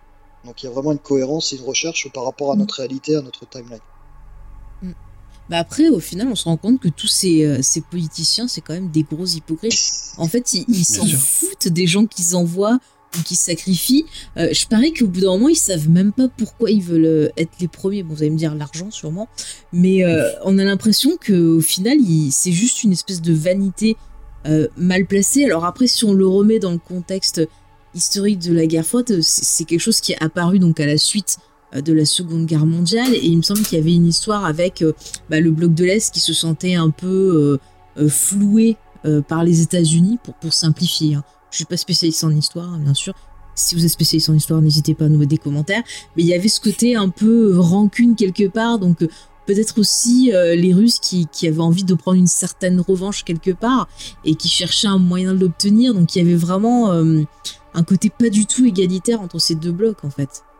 Donc c'est un peu, euh, voilà, c'est un peu compliqué et euh, au final, ça peut expliquer aussi pourquoi ils avaient ce, désir de conquérir un nouveau territoire les premiers. Et voilà, est-ce que ça a entraîné quoi? Si vous voulez réagir un peu plus sur l'aspect politique, Draven, si tu veux y aller. Euh, je sais pas trop quoi dire d'autre sur ces aspects-là, mais c'est vrai que pour, pour, euh, reboucler un petit peu entre les aspects politiques et puis le, la guerre de l'image et tout ça, par exemple, je, je, je, repensais à un passage de la saison 1 euh, où euh, il y, a, y, a, toute une discussion sur euh, qui sera la, la, la femme qui va être mise en avant dans, dans le cadre de leur programme, parce que évidemment, ce qui est important ici, c'est l'image qui va être diffusée aux journaux télévisés. Et ils veulent mettre en avant euh, Tracy, euh, qui est euh, qui est belle, qui est jolie, qui est je crois même peut-être déjà un peu connue du public. oui, elle a été pilote, c'est ça. Il me Et son histoire avec Gordo est médiatisée un peu, je crois. C'est un peu le voilà, couple gold. exactement. Exactement. Et, et, donc ils veulent, euh, ils voudraient, enfin, a priori le président même voudrait que ce soit elle, au détriment de Molly, qui, euh, bah, parce qu'elle est soi-disant vieille, soi-disant moche, euh, je ne sais quoi d'autre, euh, enfin, des horreurs qui, qui sont dites ou sous-entendues à ce moment-là dans la série, alors que clairement Molly euh, c'est la meilleure du programme et que Tracy elle est bonne dernière, elle par contre, elle, elle, elle est dans le programme mais c'est la moins douée. Et, et, et là, on voit, euh, euh, on voit bien en fait les guerres euh, politiques qui se jouent, les instructions qui sont données par le président. Et la, le président, c'est la parole sacrée.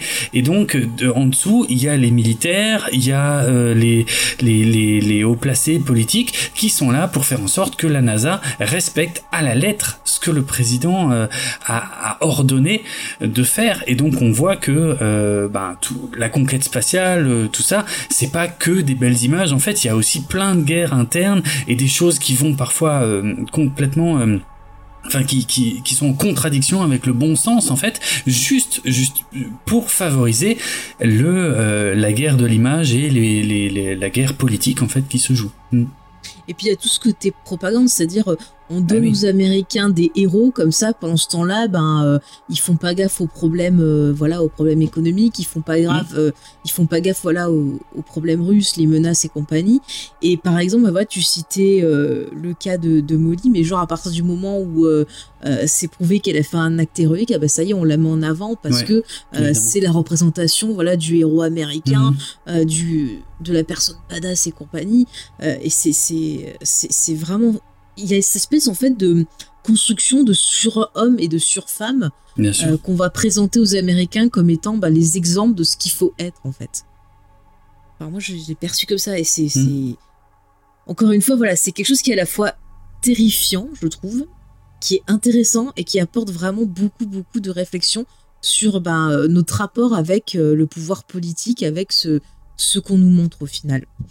Et euh, ça va me permettre d'arriver au point de la guerre. Donc la guerre, c'est pas bien, ça on le sait. Mais euh, on a l'impression que cette guerre, finalement, c'est le moteur des avancées technologiques.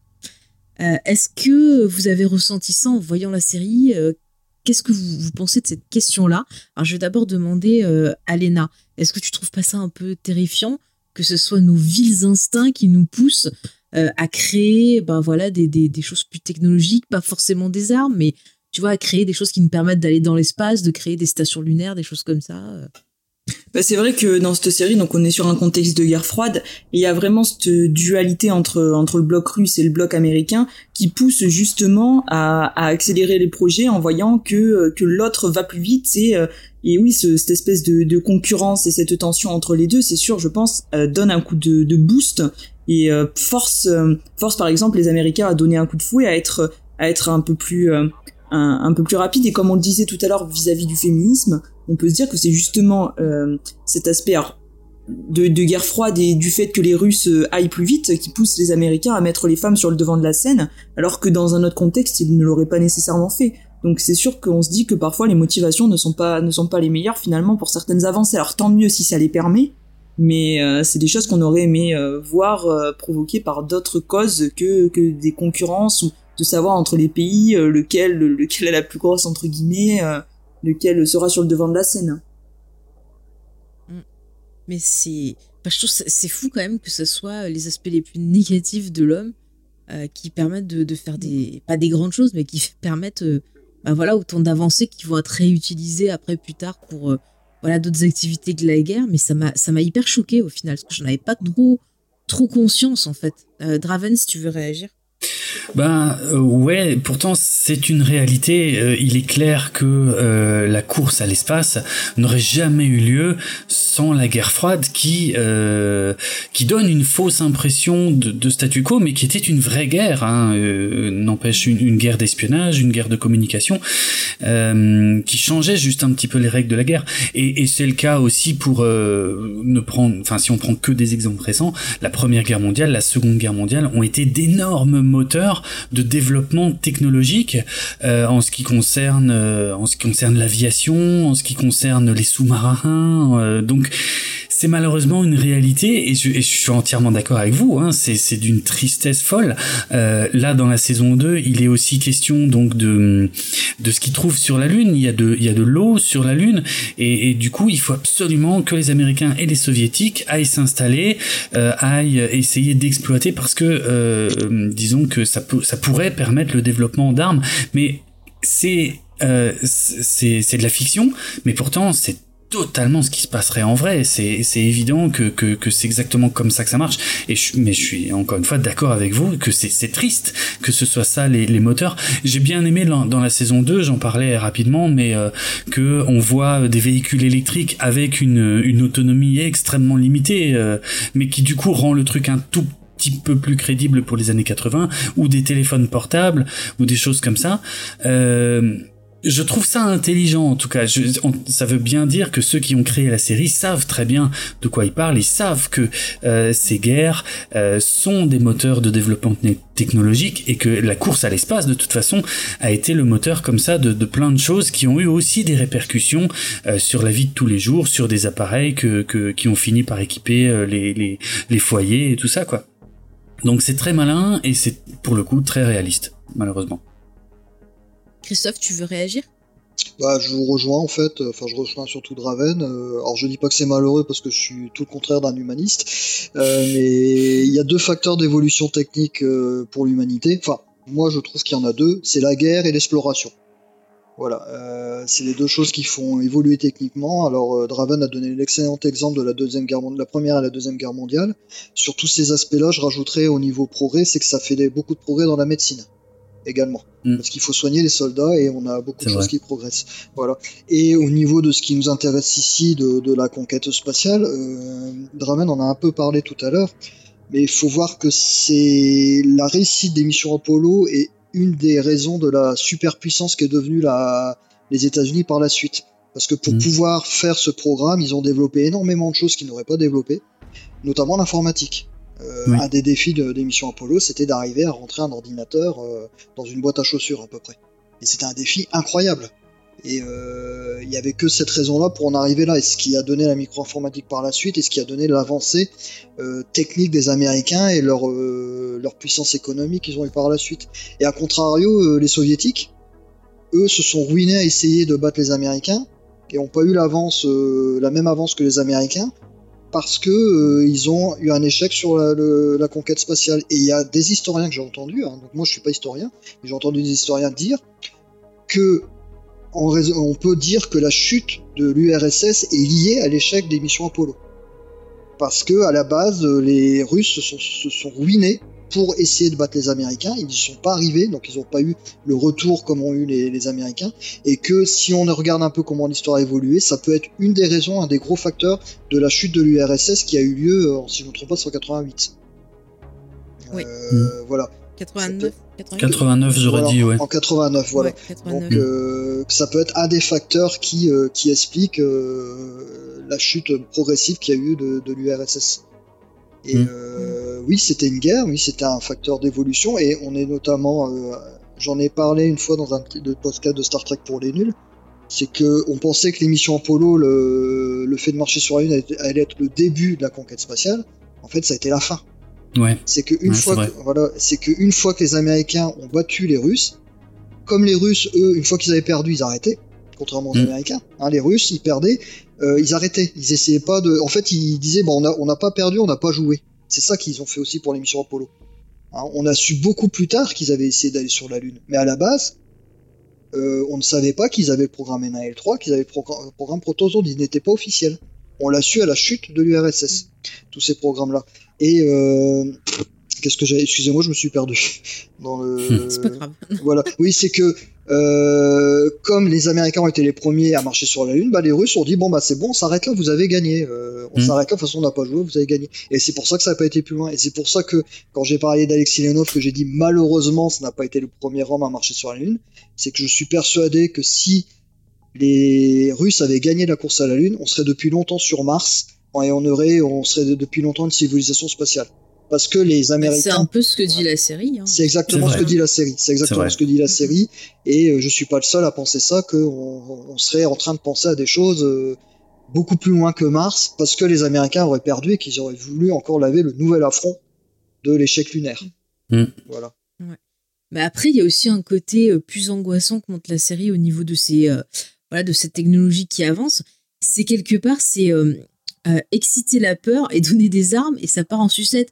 Et je pense au moment où justement euh, il y a euh, des, astronautes américains qui se retrouvent face aux Russes et en fait, il n'y a aucun des deux qui comprend la langue de l'autre. Ils essaient de s'expliquer, mais l'autre tellement il a peur, et bah, vu qu'il a une arme dans les mains, et bah, il s'en sert et il tue ah le, il blesse le Russe et ça va conduire à voilà, à des choses horribles. Après, on a les Russes qui vont venir attaquer, et au final, ça fait perdre toute raison. Enfin, je veux dire, déjà que on est dans une période de tension extrême où on voit que ces astronautes des deux côtés, on leur monte le, on leur monte la tête à coups de propagande. On le voit du côté américain, genre les Russes, ils sont comme ci, ils sont comme ça. Enfin, ils, arrivent en ayant déjà peur de l'autre. Donc il y a ce côté, je te connais pas, mais on me dit que t'es le mal, donc j'en ai peur. Et en plus, on leur file des armes, voilà, de, de, haute technologie, on leur file des trucs importants, et ça finit mal forcément à un moment ou à un autre. Enfin, c'est et ça fait hyper peur. Et je trouve que ça renvoie à plein de plein de moments euh, bah, de l'histoire, quoi. Quand on pense justement euh,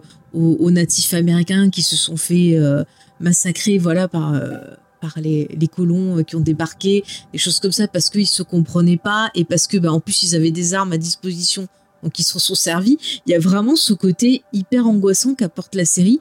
On a l'impression que à n'importe quel moment, ça pourrait être la fin du monde, un peu. Et, et, et cet aspect technologie qui avance avec à la fin le côté on va sur Mars, moi franchement en même temps je me dis mais qu'est-ce qu'ils vont faire? Euh, est-ce qu'au final ils vont détruire la Terre et on finira sur Mars parce qu'ils vont pas arriver à s'entendre?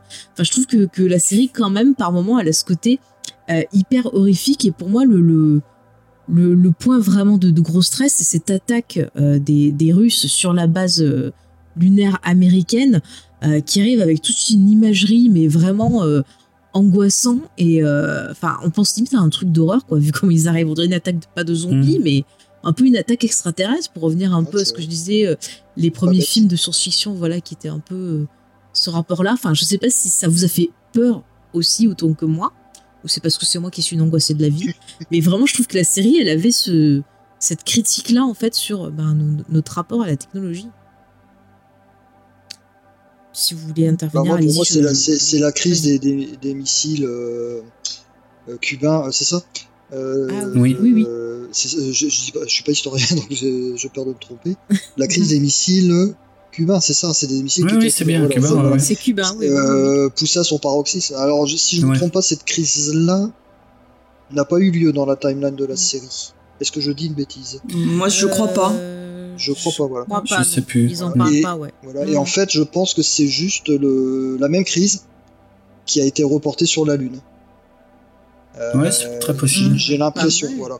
Mm. Et les gens, euh, pour m'y être un petit peu intéressés, les gens ont vraiment cru qu'on était à deux doigts de la guerre nucléaire à l'époque. Mm, oui. Euh, et on était à deux doigts de la guerre nucléaire. Quand je suis un peu renseigné là-dessus, on était à deux doigts de la guerre nucléaire à l'époque. Ça s'est mm. joué à. Ah, pas grand chose. je crois à une heure, une histoire. il y avait un, ultimatum américain qui avait été donné. Euh, euh, un bateau qui devait faire demi-tour absolument et qui franchissait une ligne, il a fait une demi-tour, peut-être une demi-heure avant de franchir la ligne. Hein. Euh, voilà, quelque chose comme ça. Voilà. Et là, on est vraiment sur cette image-là. Après, l'image, tu parles de l'image de l'attaque de soviétique sur la base lunaire, qui est en effet très bien réalisée. Ce que j'adore, c'est qu'ils ont respecté le fait qu'il n'y ait pas de son dans l'espace. Oui. Ça c'est c'est très bien, c'est très bien. ça donne un côté oppressant. Euh, ça rajoute. Exactement. ça, rajoute et, ça rajoute à l'intrigue, c'est qu'ils n'entendent pas les ennemis arriver. Mm. C'est mm. ça. Voilà ce genre de choses. Et moi, elle m'a fait penser. Et en même temps, t'as ce côté un peu film d'action, tu vois, genre Die dans l'espace, un peu. c'est ça. C'est dingue. Oui, c'est dingue. Et moi, elle m'a fait penser à des scènes de Cosmos 1999 ou de UFO, la, la série qu'il y avait avant. Notamment la série qu'il y avait avant, UFO, qui précède euh, Cosmos 1999.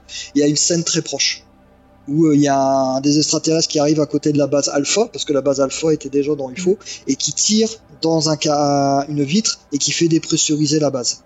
Hmm. Et je connaissant Ronald Dimo, je serais pas surpris que ce soit un petit clin d'œil. Ouais. Ah bah, c'est possible. Ça serait pas étonnant. Ça serait pas étonnant. mais, mais cette scène-là, c'est. Toute cette, toute cette partie-là, c'est vraiment là le moment où j'étais. Euh... j'étais en angoisse. En plus, avec les deux, là, les, les, les Stevens là, mais. Oh, là, on, pourra en parler après. J'ai failli mourir étouffé devant ma télé. ah ouais, on parlera quand on. On en parlera, mais. Télé, mais... C'est. Euh... Ah, mais, mais, toute la, toute la partie euh, d'attaque soviétique sur la base lunaire est euh, ultra prenante. Euh, ouais. admirablement réalisée sur tous les points de vue. En plus, vous avez les points de vue de la Terre en parallèle où ils se rendent compte de mm. rien.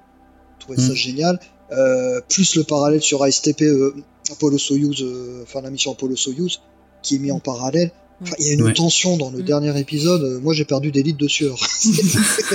ah, mais pareil, on se dit, ça y est, c'est la fin du monde. C'est mm. genre, euh, ça va péter, toutes ces tensions accumulées, c'est pas possible. Tu voulais peut-être réagir, je crois, Draven, je t'ai peut-être coupé, non?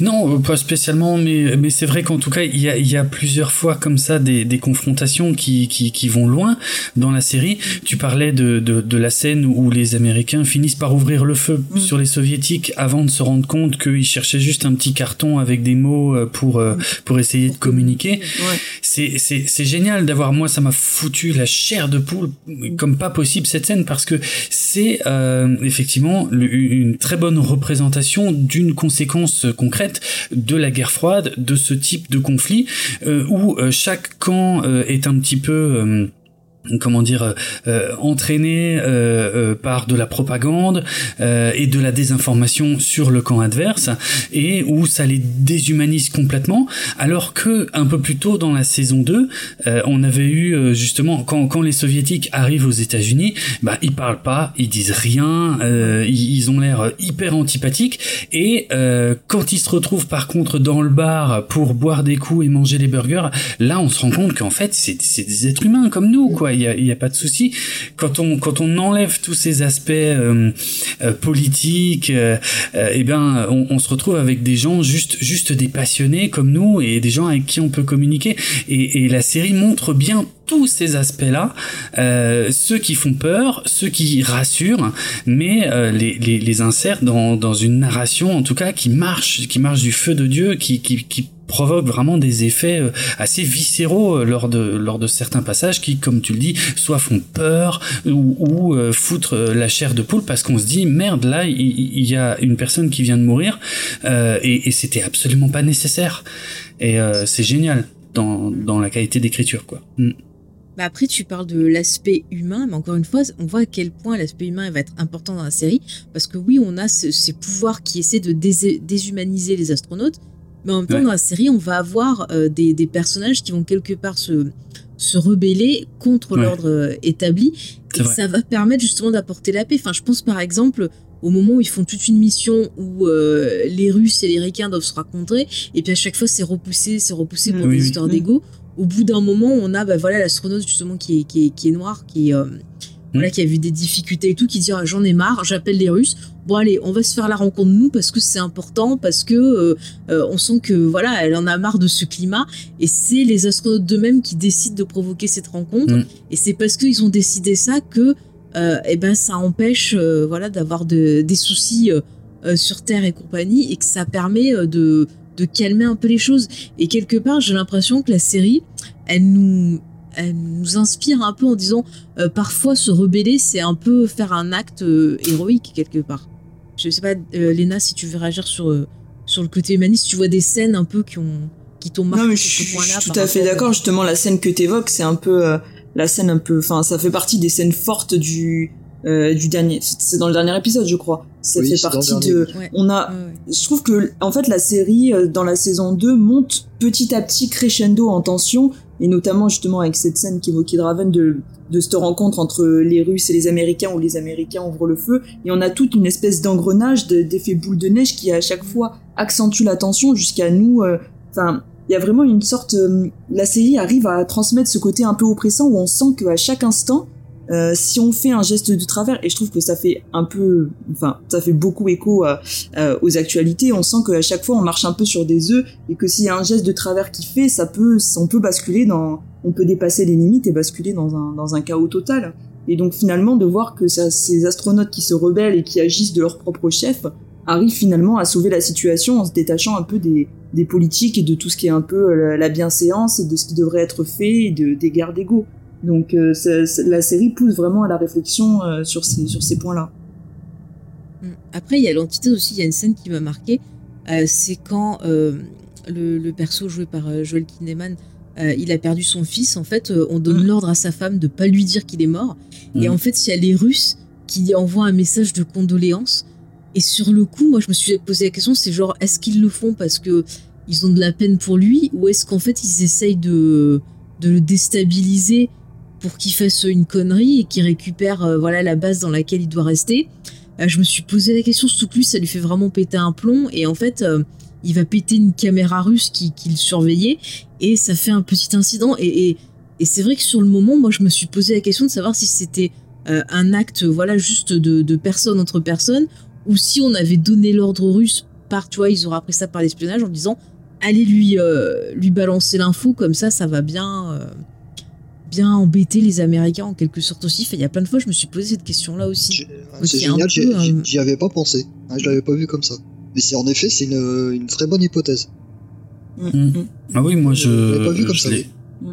Ouais, je l'ai vraiment vu comme une, une tentative de déstabilisation puisque euh, puisque les soviétiques espionnent hein, la base de Jamestown, donc ils savent que euh, que qu'il n'est pas au courant de la mort de son propre fils, donc euh, euh c'est sûrement pas par hasard que que, que que, les soviétiques décident de lui annoncer euh, entre guillemets en, en, en, lui adressant simplement des condoléances, mais ils savent que ça va avoir des conséquences et non c'est génial, c'est très bien joué parce que effectivement on a on a aussi comme ça des personnages.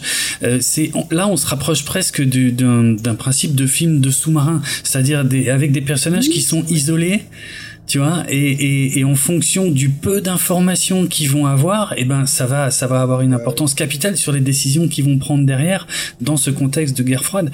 Donc c'est très très malin euh, d'avoir euh, mis ça aussi dans les scénars. D'ailleurs j'ai une petite question parce que j'ai pas réussi à trouver la réponse sur internet sur ce sujet là euh, qu'est-ce qui se passe dans notre réalité quand un astronaute est en mission, bah, typiquement là en ce moment sur ISS, et que un de ses proches décède sur Terre? Est-ce qu'ils le préviennent? Est-ce qu'ils ne le préviennent pas? Est-ce que c'est décidé avant le départ? J'ai pas réussi à trouver la réponse. Peut-être que vous l'avez. Aucune idée. J'ai sais pas, la réponse, mais je sais que dans différentes œuvres de fiction, euh, quand c'est des boulots euh, à haut risque, en général, ils le disent pas sur le coup, ils le disent après. Ils disent après. Et moi, je, parce que je pense que c'est comme ça pour les militaires qui partent en mission, ils le décident avant de partir. Ils disent avant de partir que ah ils veulent avoir l'information ou pas. Comme euh, ils, préparent toujours des lettres, des courriers en cas de décès en mission, en cas de, voilà. ça me paraît logique que dans le spatial ce soit pareil. J'ai pas réussi à trouver la, la réponse et j'ai pas réussi non plus à trouver, à savoir si c'était déjà arrivé. Vous imaginez l'astronaute qui est dans son appareil, euh, on lui apprend la nouvelle, il pète un câble, il se trucide, euh, l'appareil il tombe sur Terre et il tue des gens, donc euh, je pense qu'ils doivent mm. peut-être pas lui dire. Enfin... Oui, je, je, me pose la question, en effet, je, je me suis posé les mêmes questions. Mm. je sais pas, et je, apparemment ça n'est pas arrivé. Parce que vu, vu quand même depuis le temps qu'on est dans l'espace, notamment les missions longues Mir et ISS, je, je, me disais que ça a dû quand même arriver, quoi. Maintenant, quand ils partent 6 mois, euh, en 6 mois, il peut s'en passer des choses. Et j'ai pas eu d'exemple, j'ai bah, pas trouvé d'exemple. Si, les auditeurs ont un exemple et qu'ils peuvent l'envoyer, je serais ravi. Quoi. Mhm. voilà, si vous êtes astronaute, que vous nous écoutez dans l'espace, euh, dites-nous si ça nous intéresse. Hein, Monsieur Pesquet, Monsieur Pesquet, s'il vous plaît, quel, euh, pouviez-vous répondre à ma question? Je suis sûr qu'il nous écoute, j'en suis sûr. bah oui, il doit s'emmerder, il écoute tous les geeks en série, et puis voilà. Avec euh, plaisir. Hein, si, je puis permettre, je voudrais revenir parce qu'on on, on parle beaucoup de la deuxième saison. Ouais. Et voilà. Et parce qu'en fait, la le premier affrontement euh, russo-américain, il est dans la première saison et il est, il est très très intense, je trouve. Je sais pas si vous vous en souvenez. C'est quand les, les deux, bah, c'est quand les deux astronautes, donc, euh, euh, excusez-moi moi avec les noms, euh, euh, Edward Baldwin rencontre le, soviétique qui est en train d'essayer de, récupérer de l'eau. Ah oui. Ah oui, il remonte du cratère, il tombe dessus et la scène est très intense parce qu'en fait, même chose, il n'y a pas un son. Elle est complètement silencieuse, on voit pas les visages parce qu'ils ont les, les casques iridium là. Ils se font face à face et au bout d'un moment, l'américain se pousse pour laisser le russe passer et partir avec sa jeep lunaire sais pas si vous vous rappelez de cette scène. Mhm. Oui, c'est vrai, il y avait un côté un peu western dans la mise en Exactement. scène. Avec euh, voilà, des, des, des champs contre champs, des plans un peu plus larges. Il y avait vraiment bien euh, ouais, une tension. Euh. Et peu de temps après, ce même cosmonaute. bon, je vais me tromper à chaque fois. Allez, euh, vient cogner à Jamestown parce que sa Jeep est tombée en panne et qu'il a plus d'oxygène. Mm. Et en fait, c'est c'est Edward Baldwin qui a, qui a saboté sa Jeep lunaire. Ah, hmm. Il a fait volontairement. Donc en fait, on a, on a l'affrontement russo-américain euh, sur la Lune euh, dès la première saison. Euh, et un affrontement direct dans la station.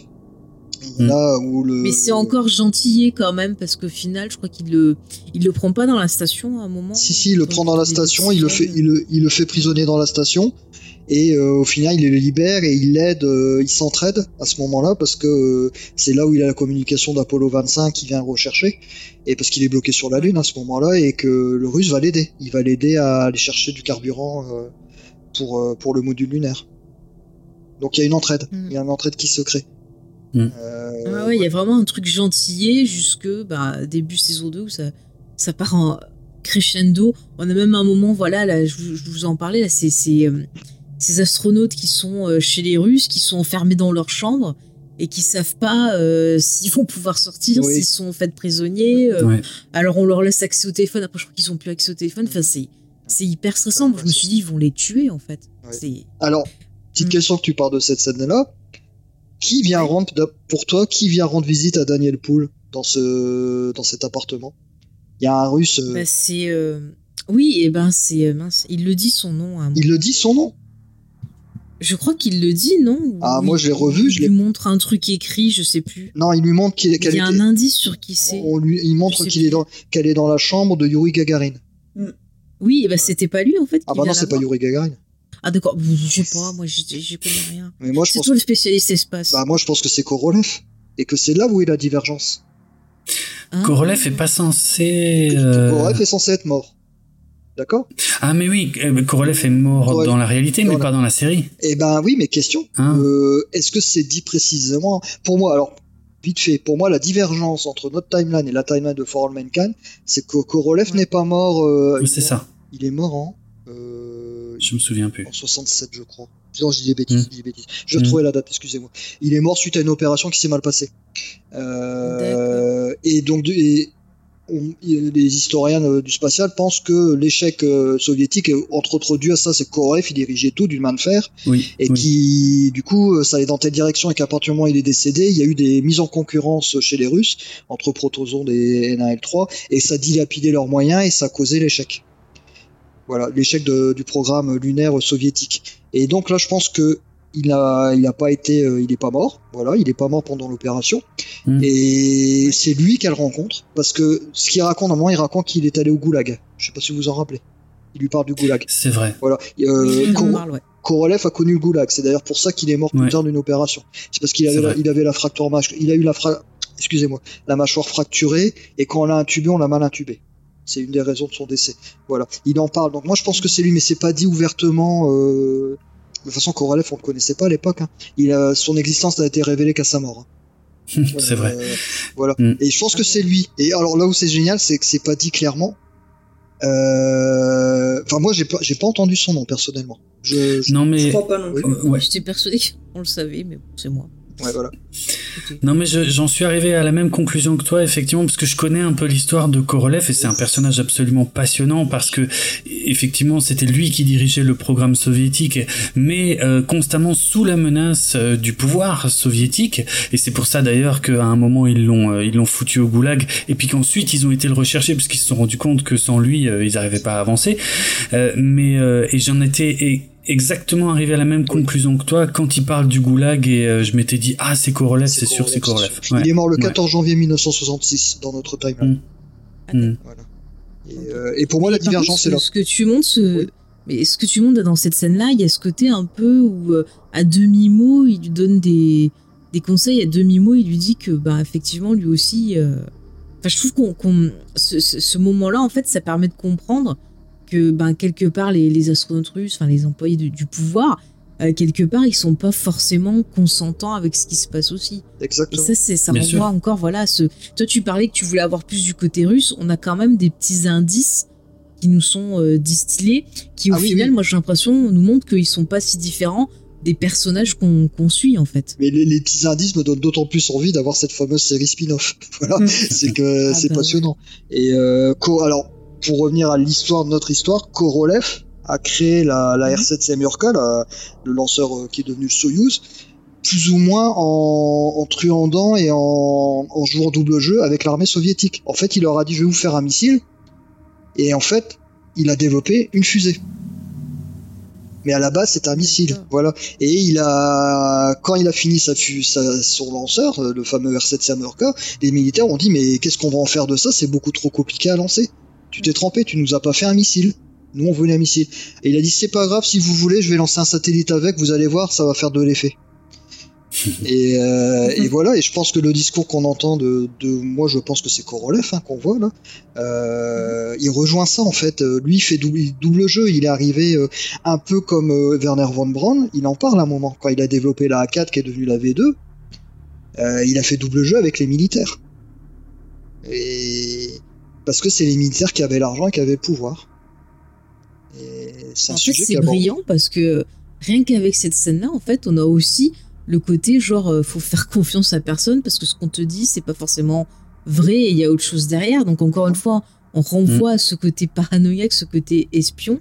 Et c'est fou parce que au final, j'ai l'impression que les, les, Américains, eux, ils sont hyper naïfs au final.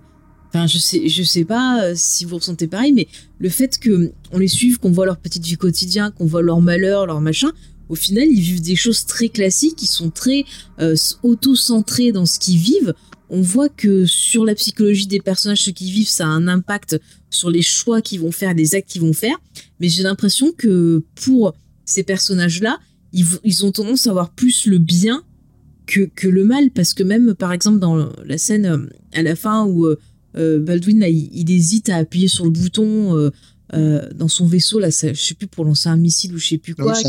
Qu'au début, il, voilà, il veut obéir aux ordres parce qu'on l'a éduqué comme ça, mais euh, bah, son parcours de vie a fait que ça l'a changé. Et puis il y a les, les, les, petits jeunes dans la navette avec lui qui essayent de lui en dissuader aussi, puis finalement il le fait pas. On voit à quel point bah, toute la psychologie, euh, tous les événements du quotidien des ricains, ça agit sur eux et quelque part ça les rend positifs. Alors qu'en face, on a l'impression euh, d'avoir des Russes montrés comme euh, bah, étant tout le temps euh, dans je veux dire dans le Game of Thrones, mais c'est un peu ça, un peu dans le côté double jeu, dans le côté on essaie de vous avoir, et, et même dans la relation justement avec Margot avec le, le scientifique russe, on se dit oh c'est Mimi, euh, oui. finalement c'est Roméo et Juliette et tout, et puis à la fin on voit que bah ah, bon sûrement sur, sous la menace quoi, mais le gars, c'est peut-être un connard qui se sert d'elle ou euh, qui ah, a autre chose claque, de pire.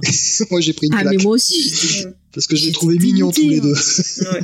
mais ouais, ouais, ouais. Mais, mais c'est horrible parce que tu te dis, mais, mais à quel jeu il joue? Et ouais. c'est là, je pense qu'on peut en parler maintenant, c'est que dans le final, il, il suggère que Margot bah, serait peut-être un espion. Et là, je me suis dit, mais si ça se trouve, le mec, il l'a conditionné pendant toute la série sans qu'on qu fasse euh, gaffe. Et je me dis, il faudrait limite tout revoir pour voir si euh, elle est consciente ou pas d'être euh, une espionne, si elle est juste un outil. Ouais, j'y pensé à ça. C'est un ange caché si long. mais mais mais eh, mais j'y pensé. pensé à ça. On a... Alors, alors désolé, désolé, euh, j'ai spoilé si vous avez pas vu. Je... James, ah, tu couperas le, tu ouais. mettras un bip, voilà, tu sur un certain va, personnage. Bah, ouais, mais bon, il y en a. Enfin, je, je me tais à dire autre chose. Donc voilà, mais, mais c'est horrible parce que vous avez votre vie, puis d'un coup, vous, vous réalisez que vous êtes un espion sans le savoir. Mais, mais j'ai trop hâte de voir l'impact euh, que, que, ça va avoir sur le personnage. Ouais, Alors après, je sais pas, je crois que tu voulais, euh, t'avais des choses à dire dessus, euh, je crois, Draven. Toi, comment tu sens? Oui. Plus outil, plus consciente, pas consciente? Ah non, pour moi, elle a, elle a aucune conscience. Moi, moi, je crois vraiment dans la franchise de, de, de l'ingénieur soviétique pendant la, la saison 2, c'est-à-dire pendant les phases où en tout cas il arrive à s'entretenir avec Margot euh, de façon un petit peu détournée, quand ils sont seuls tous les deux, quand ils arrivent un peu à communiquer en dehors des canaux officiels. Moi je pense que là il est, il est complètement sincère avec elle, mais effectivement euh, le, euh, la dernière scène, ou je sais plus, ou quasiment euh, la dernière scène effectivement de la saison 2, où là on voit que euh, en fait à côté de lui au téléphone il y a visiblement des, des, des gradés euh, c'est pas surprenant.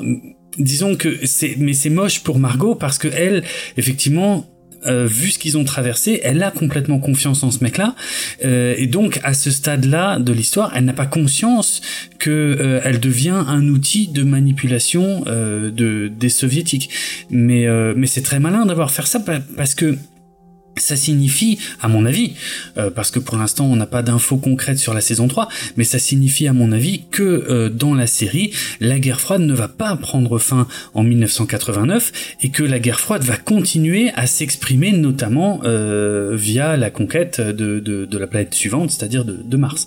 Mais voilà ma vision du truc. Moi je les crois vraiment sincères tous les deux pendant toute la saison et à la fin on voit que Margot est manipulée, mais quelque part le, le soviétique manipulé également. Euh, il n'a pas le choix, lui. Et d'ailleurs, c'est ce que je voulais dire sur tout ce que vous veniez de dire, sur, sur un peu la différence qu'on peut voir entre les deux camps.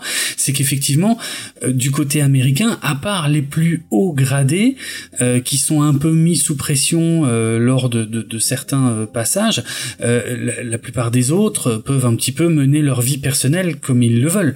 Alors que côté soviétique, la pression, elle est permanente, constante et à tous les niveaux, que ce soit au niveau des décisionnaires, que, que, que, des simples techniciens ou, entre guillemets des simples cosmonautes.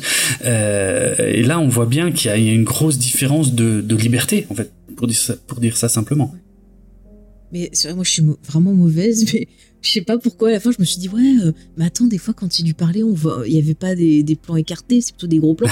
Et du coup, je pensais à psychoter ah. en me disant mais si ça se trouve en fait depuis le début lui il est pas sincère et puis je me disais ça se trouve il lui a fait du moi je suis vraiment partie sur ce côté de lavage de cerveau et j'ai pensé tu sais au film euh, un crime dans la tête où t'as le as un gars en fait qui euh, est euh, conditionné pour tuer je crois c'est un politicien je crois je me rappelle plus.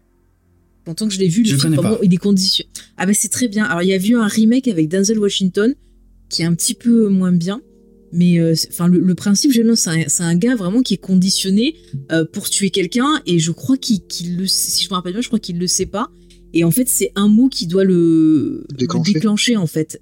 Ouais et, et, du coup je commence à psychoter parce que je me suis dit merde la pauvre ça se trouve euh, il y a un truc et tout. Et j'ai repensé au fait qu'elle voulait absolument tu vois faire passer l'info pour les Russes. Sur le coup je m'étais dit ah bah en fait elle veut la paix et tout. Puis je me suis dit mais ça se trouve c'est peut-être parce qu'on l'a conditionnée à leur donner des renseignements en fait.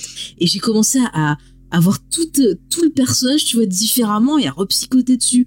Et je me suis dit, c'est fort parce que même nous, public, on va devenir parano euh, sur la série en fait.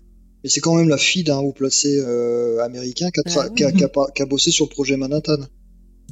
Mm. Euh, ouais, soit... Moi, je pense tout simplement, c'est le fait qu'elle est. Alors, techniquement c'est une aberration, mais bon, qu'elle ait donné un indice sur le défaut qu'il y avait sur les boosters de Buran et de manière détournée. Hein. Donc euh, le militaire lui a donné l'ordre de, rien dire aux Russes.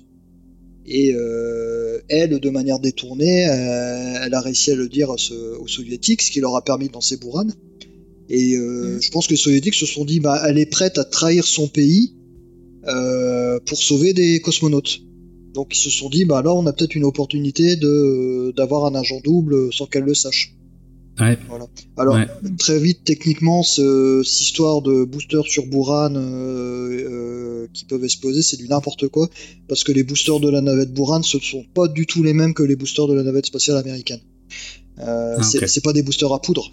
Euh, la, navette Buran, euh, euh, d'aspect, elle, ressemble à la navette américaine, ça je suis d'accord avec vous, mais quand on regarde techniquement, il y a quand même énormément de différences.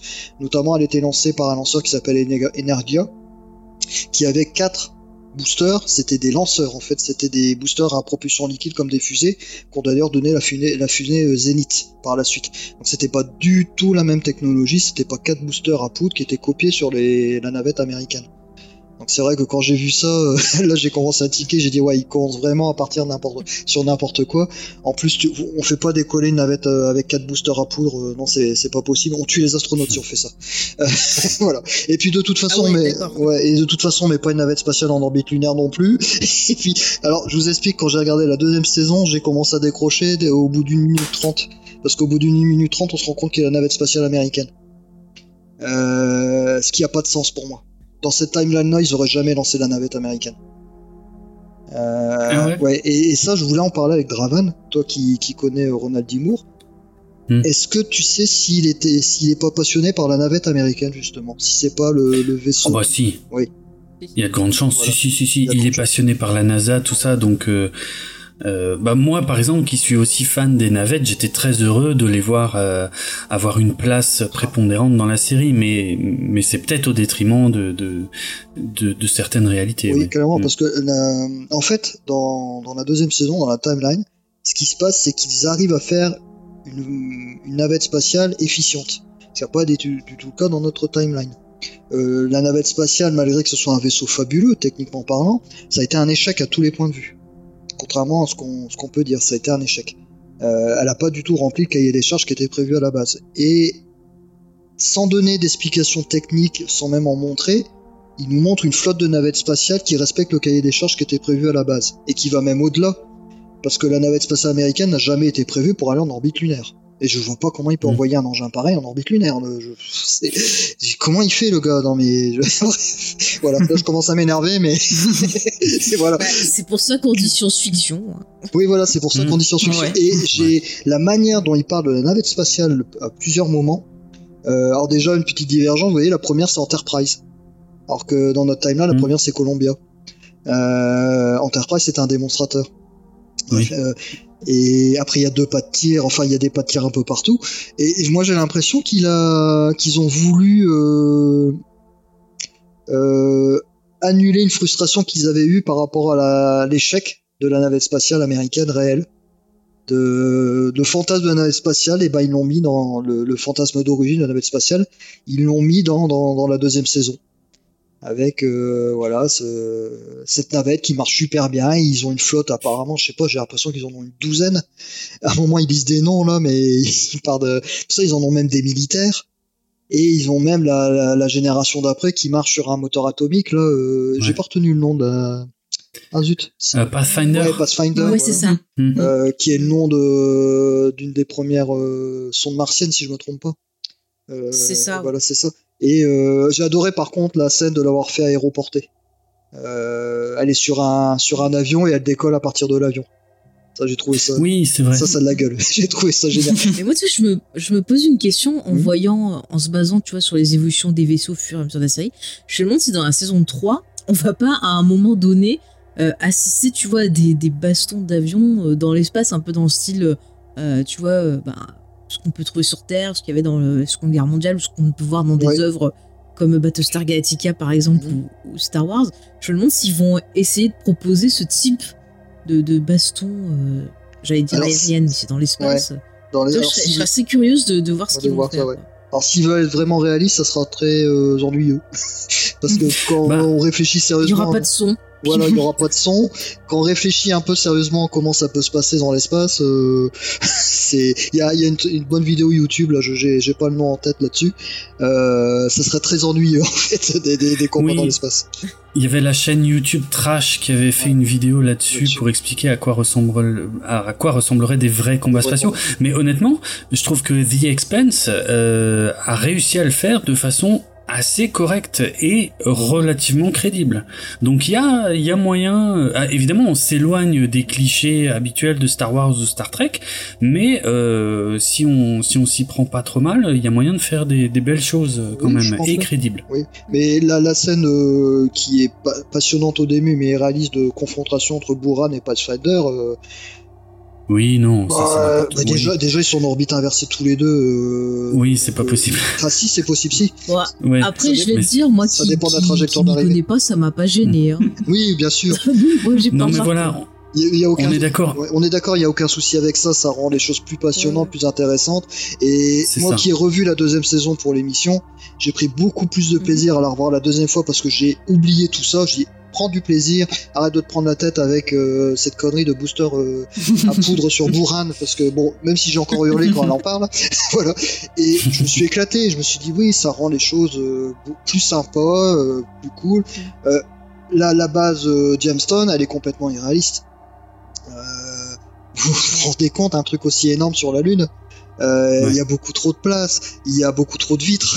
je suis désolé, Mm. mais on va pas mettre, on va pas mettre des vitres comme ça sur un truc pressurisé, c'est beaucoup Ah, trop mais risqué. moi, je crois que sur ce truc, j'arriverais pas à dormir, je stresserais toutes les 30 Ah secondes. oui, voilà. En plus, t'as plein de bruits bizarroïdes, mais je ça, dormirais voilà. jamais. hein. En plus, ça serait Et, et je enterré. deviendrais folle et je tuerais tout le monde. Voilà. Voilà. En plus, ça serait enterré pour les radiations. Euh. Bref, autant la première, la toute première Jamestown, où, qui est toute petite, où ils sont à trois, là par contre, j'avais trouvé très bien. Ils sont très encaissés, on le montre beaucoup, Ouais, hein, qui se rentrent les uns. Ah bah tiens, tu vois, euh, on parlait de, de, de films de, de sous-marins, un truc comme ça. Là, bon, c'est pas un sous-marin, mais j'ai pensé à Abyss. Oui. euh, où on a ce côté, tu sais, où ils sont fermés dans la station, tu vois, qui est très très bas, Ouais. et quand t'as les militaires qui arrivent, t'en as un qui souffre, voilà, du. Du C'est un gros précieux ça. de, c'est un condo nerveux de Voilà. pression SNHP. Voilà, et, et du coup, j'ai pensé à ça quand tu vois que Gordo, bah, il commence un peu à péter les plombs Oui. et tout. Et euh, c'est pareil, c'est hyper angoissant parce que euh, tu, tu le plains, mais en même temps, tu te dis merde, il pourrait être un danger pour ses Oui, copains. oui. Alors t'imagines en plus si ça arrive ça dans dans l'autre station où il y a plein de fenêtres partout, le mec qui pète un câble, il fout des coups dans toutes les fenêtres, euh, ils sont tous morts. Et cette partie-là est vraiment géniale. Si c'est Mm. que euh, donc on montre que les Américains sont partis sur des séjours longue durée sur la Lune très tôt. Et de manière euh, tout de suite sur la Lune, en fait, apparemment, il n'y avait pas eu l'étape Skylab, si j'ai bien compris. Euh, Skylab, c'est la euh, voilà. Et du fait que leur euh, leur séjour s'est prolongé suite euh, à- au blocage de la, la flotte des Saturne V suite à l'explosion là, ils se ils se sont trouvés sur un séjour prolongé sans avoir l'expérience des séjours prolongés, ce qui fait que Gordo a fini par péter un câble parce qu'il savait pas Mhm. gérer. C'est ça. Chose que C'est ça. En plus, tu vois qu'il n'y a pas de soutien psychologique. C'est ça, lui, voilà. quand il doit avoir un psy, c'est en dehors, euh, voilà, en dehors de la NASA, parce que sinon, bah, on l'empêcherait de revoler, mais il n'y a pas vraiment de soutien.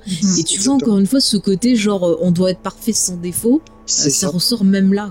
Oui, et, Et j'ai dans- pensé, tu vois, aux militaires qui font des, des PTSD, euh, qui sont des fois pas souvent euh, pris en charge et ça Oui. finit très très mal. quoi. Très bien, voilà. Et ça, dans l'histoire du spatial, enfin notamment des vols habités, comme les places étaient très chères, euh, les, les astronautes et les cosmonautes cachaient beaucoup de choses à leur retour de mission pour éviter de d'être grandés, de, de rester au sol. Et il y a beaucoup d'informations qui sont venues longtemps après parce que les, les- les- notamment euh, le fait par exemple que quand vous dormez, vous fermez les yeux dans l'espace, vous voyez des éclairs. Hein, quand vous ouais, quand vous fermez les yeux dans l'espace, vous voyez des éclairs parce que vous avez les particules qui viennent taper sur votre rétine. Et ça, il a fallu un certain temps pour qu'ils en parlent. Parce que s'ils en parlaient, bon, ils risquaient d'être mis au sol et de pas repartir pour une mission prochaine. Et il y a eu beaucoup de choses comme ça qui ont été, euh, qui ont été dites longtemps après, de, que les astronautes cachaient de peur de ne pas retourner dans l'espace. Et ça, c'est mon... fou, hein, Ah parce oui, que mais Mm. ça aurait pu faire des avancées aussi niveau médecine et tout ça s'ils en avaient Entièrement, parlé.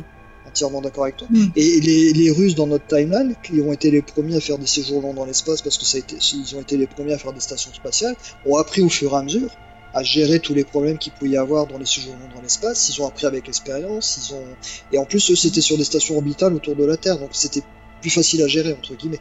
Il n'y avait pas de décalage. euh, Enfin bref, c'était plus facile. Et ça, c'est vrai que j'ai beaucoup apprécié quand j'ai revu la saison 1. Cet aspect-là avec Gordo, déjà, ça me touche, je suis claustro. Donc euh, ce qu'il vit, je, euh, je le comprenais. Euh, Le fait qu'il pète un câble avec les fourmis, par exemple, j'ai trouvé ça génial. Je trouvais que ça référençait sur pas mal de, de films de science-fiction aussi. Euh, le fait qu'il voyait Ouais. des fourmis partout. Euh, ce qui se passe aussi avec Poul qui se sacrifie pour, pour le ramener. Ça, Mm. c'est fort. Ouais, Mm. Ça, C'est dingue. Ça, c'est fort. elle se casse le c'est dingue. Au bout d'un mois, elle se rend compte que ça va partir en câble et elle fout en l'air sa carrière. Ouais. Parce qu'elle le sait très bien que sa carrière va Mais être Ouais. Mais, mais c'est beau cette série parce qu'on on voit que malgré tout, tout ce qui nous angoisse, il y a toujours des petites pointes d'espoir Oui. comme ça qui, euh, qui nous disent que rien n'est perdu. Enfin, c'est, c'est pareil. Je sais pas si, Léna, si tu veux parler de cette scène, Mm. parce que moi, elle m'a marqué. Euh, c'est Molly quand même qui euh, ben, euh, doit sauver un de ses camarades alors qu'il y a une tempête solaire qui arrive et qu'elle risque de se choper des, euh, de la radiation. Euh, ce- ben, si, tu, si tu veux parler Mm. de cet aspect-là, je sais pas si tu te rappelles ce que ça, Euh, je me souviens. de voir un peu bah, ce que ça fait sur les astronautes, quoi. Alors je me souviens de la scène, pas, pas dans tous les détails, mais je me souviens parce que c'est un moment qui est quand même assez fort, où elle fait quand même un acte où elle, elle fait fi des protocoles pour, pour, euh, pour sauver, euh, pour sauver l'autre. Et au final, moi je me souviens surtout de toutes, toutes les conséquences qu'il y a ensuite quand elle revient. Et puis, et c'est ça qui est super intéressant dans cette série, c'est que que chaque personnage va mettre en avant des aspects, des aspects différents. Et euh, Molly, justement, il y a tout cet aspect qui est lié à la, radiation et dont on, elle ne veut pas forcément parler, de, de des conséquences de son geste. Et c'est un peu le cas de, de, pas mal de personnages où on a, on s'intéresse vraiment à l'humain et aux conséquences de leurs choix, de leurs actes, parce qu'ils sont tous confrontés plus ou moins à des choix, que ce soit aussi à la fin euh, euh, Gordo et sa femme qui font aussi euh, leurs propres choix et on sait au prix, euh, à quel prix, parce que je pense qu'on a tous été émus et touchés, voilà, tout le monde a été. Ah, mais c'était horrible, c'était vraiment une J'avais scène. pas euh, pleuré autant euh, depuis Lost, mais vraiment, ou depuis Leftovers même, tu vois. Mais vraiment. Et puis, et puis la manière dont c'est je me fait, suis dit, ils ouais. vont s'en sortir. C'est ça, la manière dont c'est fait te laisse vraiment l'espoir puisque tu les vois Mm. revenir et tu dis bon bah c'est bon, c'est- gagné et en fait non donc euh, c'est vraiment la manière dont c'est fait C'est ça, parce que fait. pour, pour rappel, ils, ils mettent des, enfin, ils essayent de se protéger de, de voilà, de, de, de l'espace parce qu'il faut qu'ils Mm. sortent pour aller euh, toucher un appareil pour pouvoir sauver les autres dans la station et puis qu'ils re-rentrent et ils doivent faire tout ça en apnée. Donc voilà, tu regardes ça, t'es avec eux, tu t'arrêtes de respirer parce Toi aussi t'es en apnée. on les voit. Mais c'est ça, on les voit courir et tout, puis on les voit euh, euh, se précipiter à l'intérieur. Je me suis dit, bon, allez, il y en a au moins un qui a survécu. Et puis après, qu'est-ce qu'on passe sur une autre scène? On voit leur enterrement. Et je fais non Et je me suis mis à pleurer, mais. Ah non, parce qu'ils sont hyper touchants, ce couple-là. On voit que justement, c'est un couple euh, qui passe voit- sa série à avoir du mal à, à communiquer. Mm. Et ils se trouvent à la fin. Ouais. Et j'ai. merde. Leur corps enlacé, moi, m'a suffi pour pleurer. Hein, juste avant. Oui, pareil. Oh, Ouais. c'est. Oh là scène là est super forte. J'étais effondré. Ah non, ouais. C'est- incroyable. Et c'est d'autant plus incroyable que, honnêtement, déjà, la, la fin de la saison 1 m'avait beaucoup ému parce qu'il y a, il y a de l'action, mais il y a aussi énormément d'émotions. Et donc, j'avais déjà un peu pleuré à la fin de la saison 1 et je me disais, c'est impossible qu'ils arrivent à me refaire le même coup pour la 2. Et la 2, mais j'étais effondré. C'est pire. C'était pire. incroyable comme finale. C'est vrai que la Je saison. genre Karen. Ouais, non, j'allais dire Karen quand euh, bah, son fils euh, Ah, meurt. Mm. Euh, J'étais super triste pour elle. En plus, l'actrice, franchement, euh, chapeau. euh, voilà, elle m'a étonné et tout. J'ai engueulé le gamin aussi. Je dis qu'est-ce que t'es sorti? Tu pouvais pas rester en tachant, petit con. Ouais. Bon bref, Moi, voilà. je- j'ai- Non mais franchement, j'ai j'ai gueulé contre ma télé, mais c'était c'était hyper touchant, même la réaction du père. Et c'est pour ça que Joel Kinnaman là, il m'a. J'ai j'ai vu Suicide Squad pendant tout le film, j'avais que de l'amour pour lui, quoi, vraiment. Hmm. Moi, la scène, euh, la scène où elle, euh, elle, elle lui parle euh, par l'intermédiaire de la télé et qu'elle lui dit Ah pas, là. qu'elle lui dit pas quoi, qu'elle essaie de lui cacher. Mais moi, Mhm. j'avais la gorge nouée, j'étais là, j'ai j'ai essayé d'imaginer la souffrance de cette dame là, de Ouais. de de- d'être là, de voir cacher ça à son mari et d'avoir perdu son. Oh mais c'est, je, ouais, je suis ému rien que d'y penser quoi. C'était euh, et après oui, quand il a la révélation là, le... moi je comprends qu'il ait fait la gueule à la NASA pendant tout ce temps-là quoi après. hein. Mm. Euh, Ah bah, et normal, c'est hein. c'est ça qui est incroyable, vous voyez. euh, moi, je vais vous parler des choses sur le spatial et je vais être ému à vous parler de ces scènes-là. Mm. Et c'est ça la, la, la, La force, force de la énorme de, de la série. quoi. Elle est exceptionnelle, Ouais. cette série. Exceptionnelle. euh, sur ce point de Mm. vue-là. Par contre, j'avoue, dans la saison 2, il y a un truc que j'ai pas compris ou que j'ai trouvé glauque. C'est Karen qui se tape le, Ouais. le nouveau euh, copain de son fils. C'est vrai. Euh, je me dis, bon, si tu veux retrouver ton gosse en tapant le gosse de ta pote, il y a un Ah, souci là. Enfin, je comprends. Et du coup, c'est c'est Mm. dommage parce qu'elle avait une belle évolution. Bah oui. Et dans la saison 2, j'ai pas compris ce qu'elle fait en fait. Enfin, Ils se sont plantés pour moi hein, là-dessus. hein. Ils Ouais. se sont complètement plantés. Ah ouais, ouais. Ouais, je sais pas où ils veulent aller avec ça. C'est c'est bizarre, mais bon, ouais, on verra. Je sais pas. Puis même son couple, euh, finalement, euh, bah, il est pas. Moi, je suis pour qu'il divorce. Il y a pas de souci. hein. ah oui. Non, non. Euh, Est-ce que vous voyez d'autres points que vous voudriez Bah, euh, la- aborder ou qu'on aurait oublié? L'homosexualité. La manière dont on monte Ah l'homosexualité. ouais, ça c'est, Ça, c'est on en a très pas bien. parlé, mais c'est ouais. très bien traité. Voilà. Et je- Mm, bah, si- Vas-y si tu veux. Bah, Léna. euh, ou Léna, vas-y, vas-y, vas-y. vas-y, Léna, commence. Je, je parle beaucoup, donc. Non, non, il y a pas de souci. Alors attends, faut juste que je retrouve. euh, donc euh, le personnage, c'est le personnage d'Hélène, c'est ça? Hélène, Voilà, c'est ça. ça. Ouais, Et donc, ça. Hélène Wilson. Voilà, et donc euh, qui est homosexuel et qui ne peut pas le le, le dire ou le, ou le vivre publiquement parce que euh, on lui on lui retirerait euh, bah, tout ce qu'elle a et l'importance qu'elle a parce que c'est un personnage qui prend beaucoup d'importance euh, au fil de la série euh, qui euh, qui prend de la place et euh, justement donc elle est obligée enfin en- obligée entre guillemets d'épouser attends, euh, juste pour, euh, mettre, c'est que elle aussi, elle devient une espèce d'héroïne de c'est l'espace. Ça Et, et donc forcément, elle est super mise en avant. Et puis elle monte. euh, je crois qu'il y a le président après qui lui propose un, un poste Qui la prend sous son aile un petit peu, qui- bien bah, son ouais. image, ouais. Mm, mm. Elle est bien directrice de la NASA. Ouais. Voilà, directrice de la NASA, merci. J'ai j'ai une petite question avant de vous laisser conduire, s'il vous plaît. Est-ce qu'à cette époque-là, le- l'homosexualité n'était pas criminalisée aux États-Unis? Je me posais la Alors question. au début, alors au début euh, de la, la saison 1, il me semble qu'il y avait une histoire comme ça qu'il fallait pas le Ouais. dire parce que tu pouvais aller euh, En- en- je crois que en c'est. Je, regarde. Ouais. mais alors après vu que ça avance que la saison 2 finit en 95, euh, je crois que ça doit commencer euh, à se dire mais ça se dit pas trop en public encore. D'ailleurs, il, il Mm. parle pas il parle du sida, je crois pas hein. Ah non. Non, c'est pas traité. Mm, ça me Je dit crois rien. pas, ouais. Ouais. Là, je me demande si ça existe ou pas dans cette timeline ou euh, Tiens, c'est vrai. Le sujet n'est pas abordé, oui. En tout cas, ça a l'air d'être tabou encore. Alors vas-y, euh, Léna. Ouais, c'est ça. Non, mais alors du coup, voilà, elle, elle prend beaucoup d'importance, mais elle peut pas dévoiler euh, donc euh, ses réels sentiments. Encore une fois, c'est une question aussi un peu d'image, de, de de, de dire euh, ce qu'elle est vraiment. Et euh, du coup, eh ben, elle, elle épouse, elle épouse un homme justement pour être euh, euh, dans dans la bien-pensance, pour euh, pour coller à ce personnage. Et il y a beaucoup de scènes qui sont un peu touchantes justement où on voit la euh, la femme qu'il aime justement, qui la voit à la télé, qui, qui suit un petit peu tout ce qui se passe. Il y a beaucoup d'émotions, notamment dans la saison 1 au début. Et euh, moi, j'ai trouvé que la manière de le traiter, la manière de montrer que que, que cette femme ne pouvait pas assumer qui elle était vraiment euh, au regard du public, c'était c'était bien amené dans la série. Ouais, en plus, ça m'a fait penser un peu à certaines histoires, tu vois, d'acteurs euh, et actrices hollywoodiennes, pareil, que, dont, dont on fabriquait des mariages, trucs comme ça, pour euh, cacher le fait qu'il était homosexuel, parce que ça pouvait euh, nuire à son image, ça pouvait nuire euh, au, tu vois, l'argent qu'il pouvait gagner sur les films, ou des trucs comme ça. Et là, c'est pareil, on voit qu'elle est tellement un outil euh, de promotion. C'est le visage des États-Unis. C'est ça. Et euh, Mhm. pour euh, ces États-Unis-là, ça peut pas être quelqu'un d'homosexuel, en fait. C'est, c'est... Et on voit que quelque part, même si la série essaie de montrer une certaine évolution, euh, voilà, sur la diversité, sur, le féminisme. il y a encore des sujets. Ouais, et il y a encore des sujets où ça a l'air assez, euh, assez fermé. Il y a euh, visiblement jusqu'en 1962, en tout cas, euh, l'intégralité des États-Unis considérait les activités sexuelles homosexuelles comme euh, criminelles. Mais après, c'est compliqué par rapport à chez nous parce que ça a été levé au fur et à mesure, mais comme chaque État euh, a ses propres lois, euh, on peut pas, on peut pas donner de date claire, euh, on va dire, euh, sur la levée de tout ça parce que c'est très progressif. Apparemment, ça serait Euh, 2003, le dernier État qui aurait dépénalisé l'homosexualité. 2003. Ok. C'est Eh ben, putain, c'est incroyable que ce soit aussi récent entre guillemets. Mhm. Et elle serait sortie des, des, asso- de, des maladies mentales en 1973. aux États-Unis. Ouais. C'est effrayant. On revoit des trucs comme ça. enfin, non, Ouais. Incroyable. Ah, Ouais.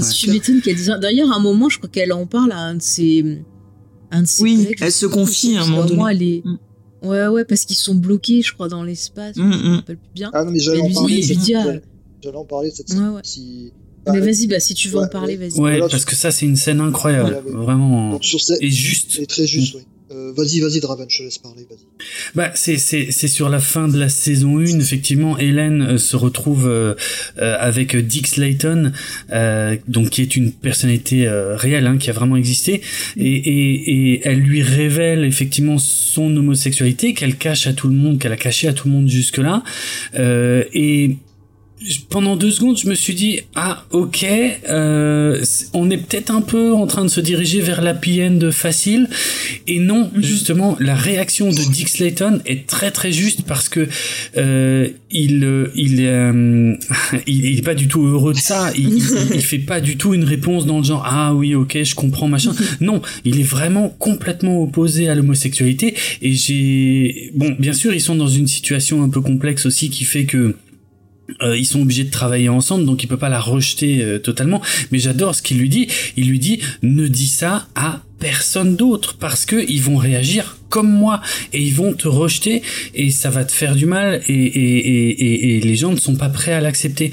Et là, je me suis dit waouh, là on est dans une finesse d'écriture qui est très très rare sur ce type de sujet Euh, parce qu'effectivement, Hélène est dans un univers qui n'est pas du tout prêt à entendre euh, ses, ses préférences sexuelles. J'aime pas ce mot, euh, pas préférence, mais en tout cas euh, sa vie sexuelle et euh, et du coup, Hélène est un de mes personnages préférés de la série parce qu'elle a un parcours incroyable, notamment dans sa relation avec Pam, qui qui revient au cours de la saison 2 et et elle atteint même un point où elle dit j'en ai marre de tout ça, j'en ai marre, je veux plus euh, avoir à mentir, je vais quitter mes fonctions à la tête de la NASA pour pouvoir vivre enfin comme je le veux.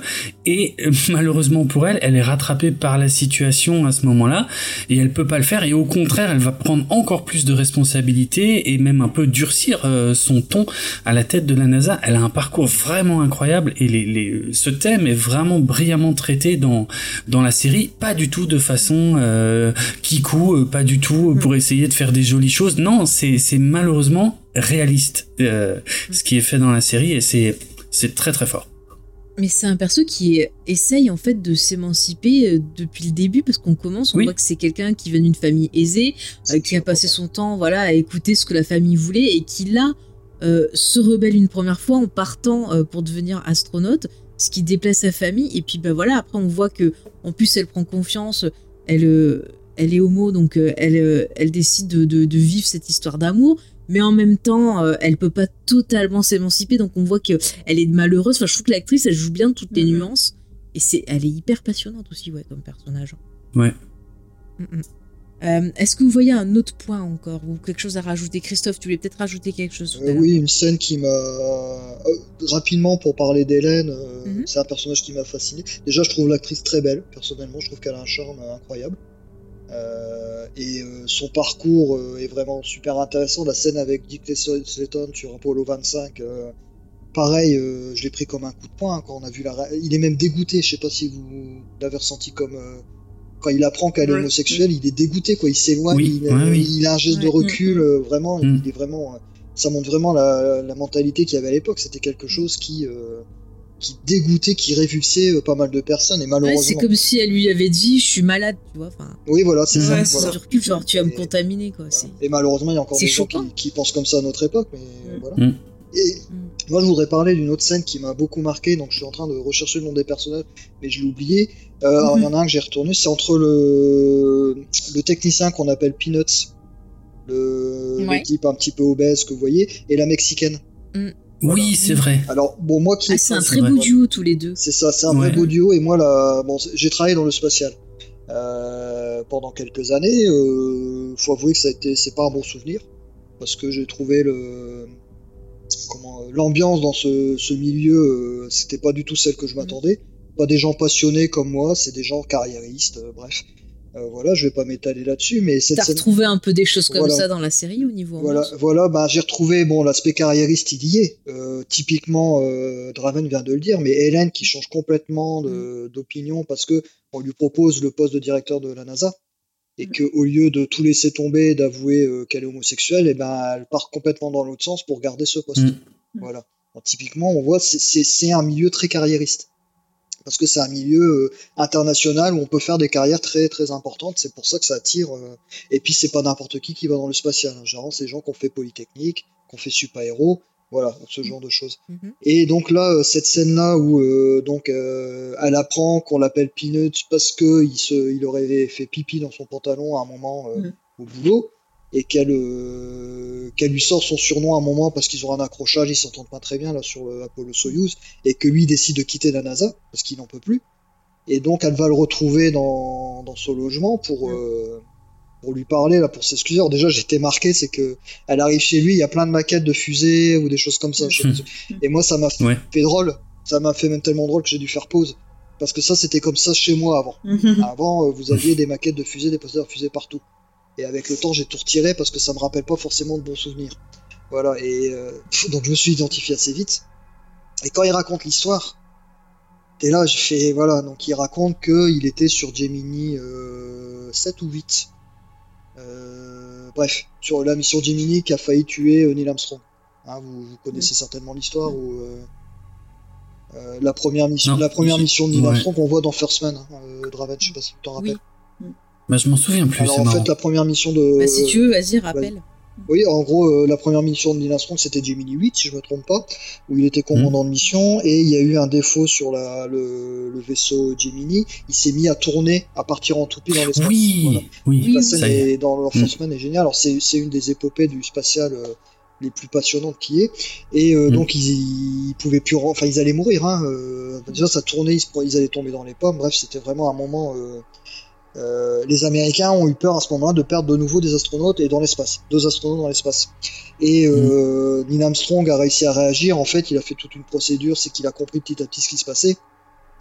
Euh, et il a agi, il a réussi à rétablir la, le vaisseau, à arrêter le, De le tourner. mouvement de rotation, et ils ont réussi à rentrer. Ils sont rentrés, je crois que c'était à plus de 300 km de la zone prévue. On a mis un certain temps à les retrouver. Bref, ça a été euh, un moment très intense pour la NASA et très stressant et très dur. Voilà, euh, on dit souvent que c'est grâce à cette mission entre guillemets que Neil Armstrong aurait gagné son ticket pour la Lune et qu'il Eh a oui, été choisi comme le premier. Bon, ça c'est un vaste débat. Très ben, je je peux partir sur 10 heures sur ça. Bref, pourquoi Neil Armstrong était le premier? Bref, et donc il parle de, il dit que donc il était en, en poste euh, à ce moment-là sur cette mission. Et donc, au lieu de quitter son poste parce qu'il avait terminé son tour, hein, c'est des tours, hein, parce qu'il les surveille 24 heures sur 24 quand ils sont dans l'espace. Donc, c'est des équipes de 8, des équipes de 8 heures. Qui, euh, D'accord. voilà. Et lui, il était resté sur son poste, il bougeait pas. Et il avait envie de pisser, Attends, mais. mais tu dois tenir 8 heures sans faire pipi? Bah, moi, je tiens pas. Hein. Ah non, était- Alors moi je tiendrais pas non plus. Mais Ouais. je veux dire, bon, ils sont sur des trucs de 8 heures, ils peuvent aller faire des pauses, mais vite fait quoi. Mais lui, ce qu'il a fait, c'est qu'il est resté à son poste et il est resté sur son euh, poste à construire avec ses écrans parce que ils étaient en train de sauver la vie d'astronautes à ce moment-là. Et donc lui, il est resté là, il est resté tout ce temps-là, et quand les astronautes sont, ont été récupérés, il s'est enfin euh, Détendu. détendu, il dit j'ai sauté, j'ai tout, et il a pissé. Il, voilà, c'est un truc comme ça. Oh, putain. Et les gens, ce qu'ils se souviennent, c'est qu'il a pissé dans son froc. Ils se souviennent pas qu'il était resté peut-être 12-13 heures comme ça devant son poste sans bouger pour sauver des astronautes. Ça, et c'est ce qu'il dit. Mm. Et il dit 20 ans après, on m'en parle encore. Et euh, ça, c'est marquant parce que c'est vrai, c'est vrai. Moi, euh, enfin, je vais avoir 50 ans, ça fait un certain temps que je travaille. Euh, c'est malheureux, mais dans- on est dans une société, on va, vous, on va se souvenir que vous avez pissé dans votre froc, mais on va pas se souvenir que vous êtes resté à votre poste pour, souvenir, pour sauver des astronautes pendant 12 heures de suite. Ça, on va pas s'en rappeler, ça, on va pas le dire. On va juste vous appeler Peanuts. Mais si tu regardes, on est dans une société, tu vois, où genre, euh, on va euh, aimer les gens qui viennent du bas, tu vois, qui ont un coup de chance, qui vont monter un peu plus haut, puis une fois que t'es haut, on va te reprocher euh, d'avoir eu un succès et te rabaisser aussi, Par tu vois. exemple, Et, et, et, et dès que tu veux faire une bêtise, eh ben on va remettre en avant ta bêtise Ouais. plutôt que de mettre en avant tout ce que tu fais à côté de bien. quoi. Et cette, C'est pa- triste. hein. voilà. cette partie-là, elle m'a touché parce qu'elle. euh, alors, Mm. j'en parlerai dans les recos après à la fin, mais il y a une super série sur les missions Apollo. La meilleure série qui est sur les missions Apollo, c'est de, de la Terre à la Lune. Que je pense Oui. que vous avez vu. Et elle est, elle est superbe cette série parce qu'elle parle autant des astronautes que des techniciens qui ont euh, travaillé sur astronautes. Et moi, mon épisode préféré s'appelle Spider. C'est l'épisode sur celui, sur ceux qui ont conçu le module lunaire. Et qui parle que de, je sais pas si vous vous souvenez de cet épisode. Ça fait longtemps que je l'ai vu. Mhm. Mais en fait, euh, il est chez euh, Grandman, hein, si je me trompe pas, c'est eux qui ont fait le module lunaire, et qui racontent toute leur histoire quand ils ont eu le, le contrat du module lunaire, quand ils l'ont créé, les difficultés qu'ils ont eues, euh, et l'impact, et ça se termine sur le départ du premier module lunaire qui va, euh, qui va dans l'espace, Spider. C'est le premier module lunaire qui a été dans l'espace sur Apollo 9. Et le dernier plan, il dit regarde euh, Eagle, en fait. euh, il dit ah mais celui-là, celui-là, il va aller sur la Lune. Et ça se termine sur un plan de l'ingénieur sur ces trucs-là. Et c'est vrai que jusqu'à assez récemment, on parlait pas de ces personnes-là. Des personnes qui ont fait, qui ont fait les fusées, qui ont mis au point les fusées, les vaisseaux. On parle de l'astronaute. On parle de Thomas Pesquet. Beaucoup. Bah, encore euh, une fois, c'est les figures de l'ombre, quoi. c'est des figures de l'ombre, exactement. C'est ça, c'est Et, et c'est encore plus marqué sur le fait que Jim Krantz meurt dans cette euh, timeline suite à l'explosion de la Saturne V sur le pas de tir. Mm. Ah, Voilà. Mm. Et à un moment, il y a une, une réflexion qui est faite, c'est qu'on a juste mis une petite photo de lui avec un bandeau noir avec marqué Failure is not an, uh, an option. Hein, c'est sa phrase célèbre euh, qu'il a dit sur Apollo 13 euh, dans notre timeline et qu'il a dit sur Apollo 11 dans la timeline de For All Mankind. Et il y a quelqu'un qui dit si ça avait été un astronaute, on en aurait parlé pendant des mois à la télé de Jim Krantz. Mhm. Ah, mais c'est vrai. Hein. Voilà, et là il dit Ouais, non, on a juste une photo de lui dans le- la salle de commande des missions Apollo euh, avec un bandeau noir et on a pratiquement, je crois que s'ils disent qu'il y a 40 techniciens euh, qui sont morts pendant l'explosion de la fusée. Hein, euh, Ça, ça référence à une catastrophe russe qui arrivait euh, soviétique où une, une fusée Proton a explosé sur le pas de tir et a tué plus de 100 techniciens qui étaient autour. Et je pense que ça référence un peu à cet accident-là. Et ça, c'est très vrai. C'est très vrai. Ces personnes-là qui sont des personnes clés qui, qui sont aussi importantes, voire plus importantes que les astronautes, et ben, on, on parle très peu d'eux. On... Mais même en plus, c'est pire que ça dans la série, c'est que limite on les rabaisse. Enfin, tu vois, cette fille, elle en a chié pour arriver au poste où elle est. Oui. Elle est très intelligente et tout. Et en fait, pourquoi est-ce qu'elle a utilisé le, le mot peanuts? C'est parce qu'elle essayait de, ben de, de s'intégrer, elle essayait de, de, tu vois, de s'affirmer. Et en fait, euh, bah, même quand elle le dit, elle se rend compte elle-même que c'est pas sa nature. Mais c'est horrible de voir qu'en fait, ces gens-là, il faut qu'ils en deviennent limite méchants parce que on leur reproche d'être intelligents, d'être là où ils sont en fait. Et c'est dingue parce que sans eux, euh, bah, il y aurait pas l'émission, les astronautes, euh, ils iraient pas haut et ainsi de suite. Et, et- tu vois, euh, bon, il y en a certains qui vont pas avoir la grossette, mais t'en as qui l'ont. Et c'est un peu ce qu'on voit aussi dans les figures de, de l'ombre, où on va avoir bah, certains astronautes qui vont reconnaître le mérite de ces dames, et d'autres qui en ont rien à foutre, euh, qui, qui retiennent même pas leur nom, et voilà. Et, et c'est hyper triste. Et, et la scène entre les deux, là, que, que- que- dont tu as parlé, moi, elle m'a beaucoup touchée, parce qu'en fait, euh, ils se rendent compte qu'ils sont pas si différents que ça, et qu'ils devraient plutôt s'entraider pour résister plutôt que de se tirer dans les, dans les jambes, comme on dit. Quoi. Et ça refait Et tu vois, on en revient à ce côté humain, quoi. C'est ça. Ça reflète vraiment le, le- le problème que moi j'ai connu dans ce milieu. C'est un milieu qui est très carriériste et où les gens visent les mêmes places. Alors typiquement dans les gens qui sont dans les centres de contrôle, c'est les Capcom. Les Capcom, c'est ceux qui parlent à l'équipage. Il n'y a qu'une personne qui peut parler à l'équipage, c'est le Capcom. Et c'est une place qui est très, qui est très prisée parce que c'est quasiment euh, un step vers l'astronaute. En général, avant d'être astronaute, on est Capcom. Euh, donc tout le monde veut monter et au bout d'un moment, pour monter, il est plus simple de faire descendre les autres que de monter soi-même. Et c'est ce qu'ils font en fait, c'est que ils descendent et, ça, ça se voit avec les astronautes parce que les places dans l'espace sont très chères. Euh, Il y en a pas beaucoup, ils sont très chers. Moi, je pense que quelqu'un comme Thomas Pesquet, il a dû faire des choses pour accéder là où il a été, qui doit pas en être fier. Moi, j'en suis persuadé, Euh, sans vouloir l'accuser de quoi que ce soit. hein. Euh, je pense que c'est tous pareil.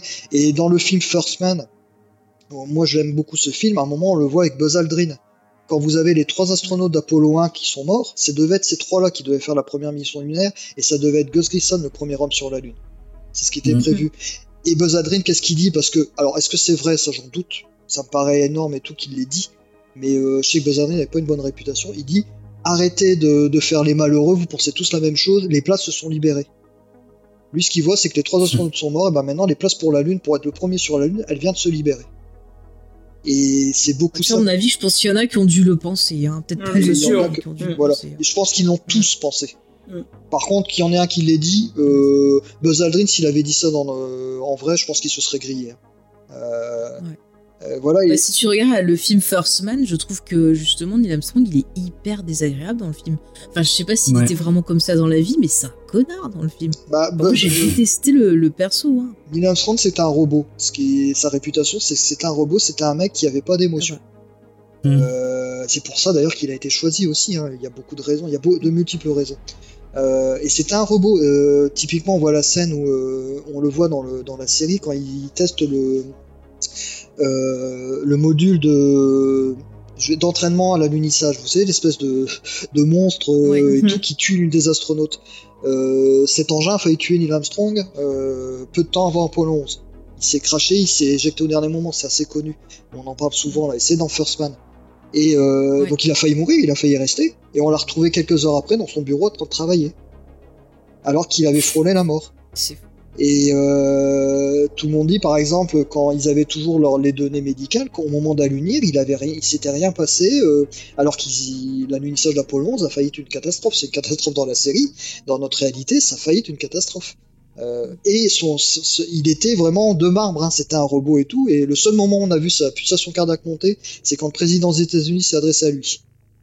Où là, euh, là, il a une ça, émotion. ça voilà. en dit beaucoup. Hein. Voilà. Donc, euh, Ouais. En effet, il est. Genre, le mec il va sur la lune, il est même pas content, ému, euh, rien à foutre. Quoi. Non, parce que c'était un, c'était un robot et je pense que lui, il avait. euh, attention, le fait d'aller sur la Lune, c'est une chose, fallait revenir. Hein, le but de Kelly, il dit bien, c'est déposer un homme sur la Lune et le ramener vivant.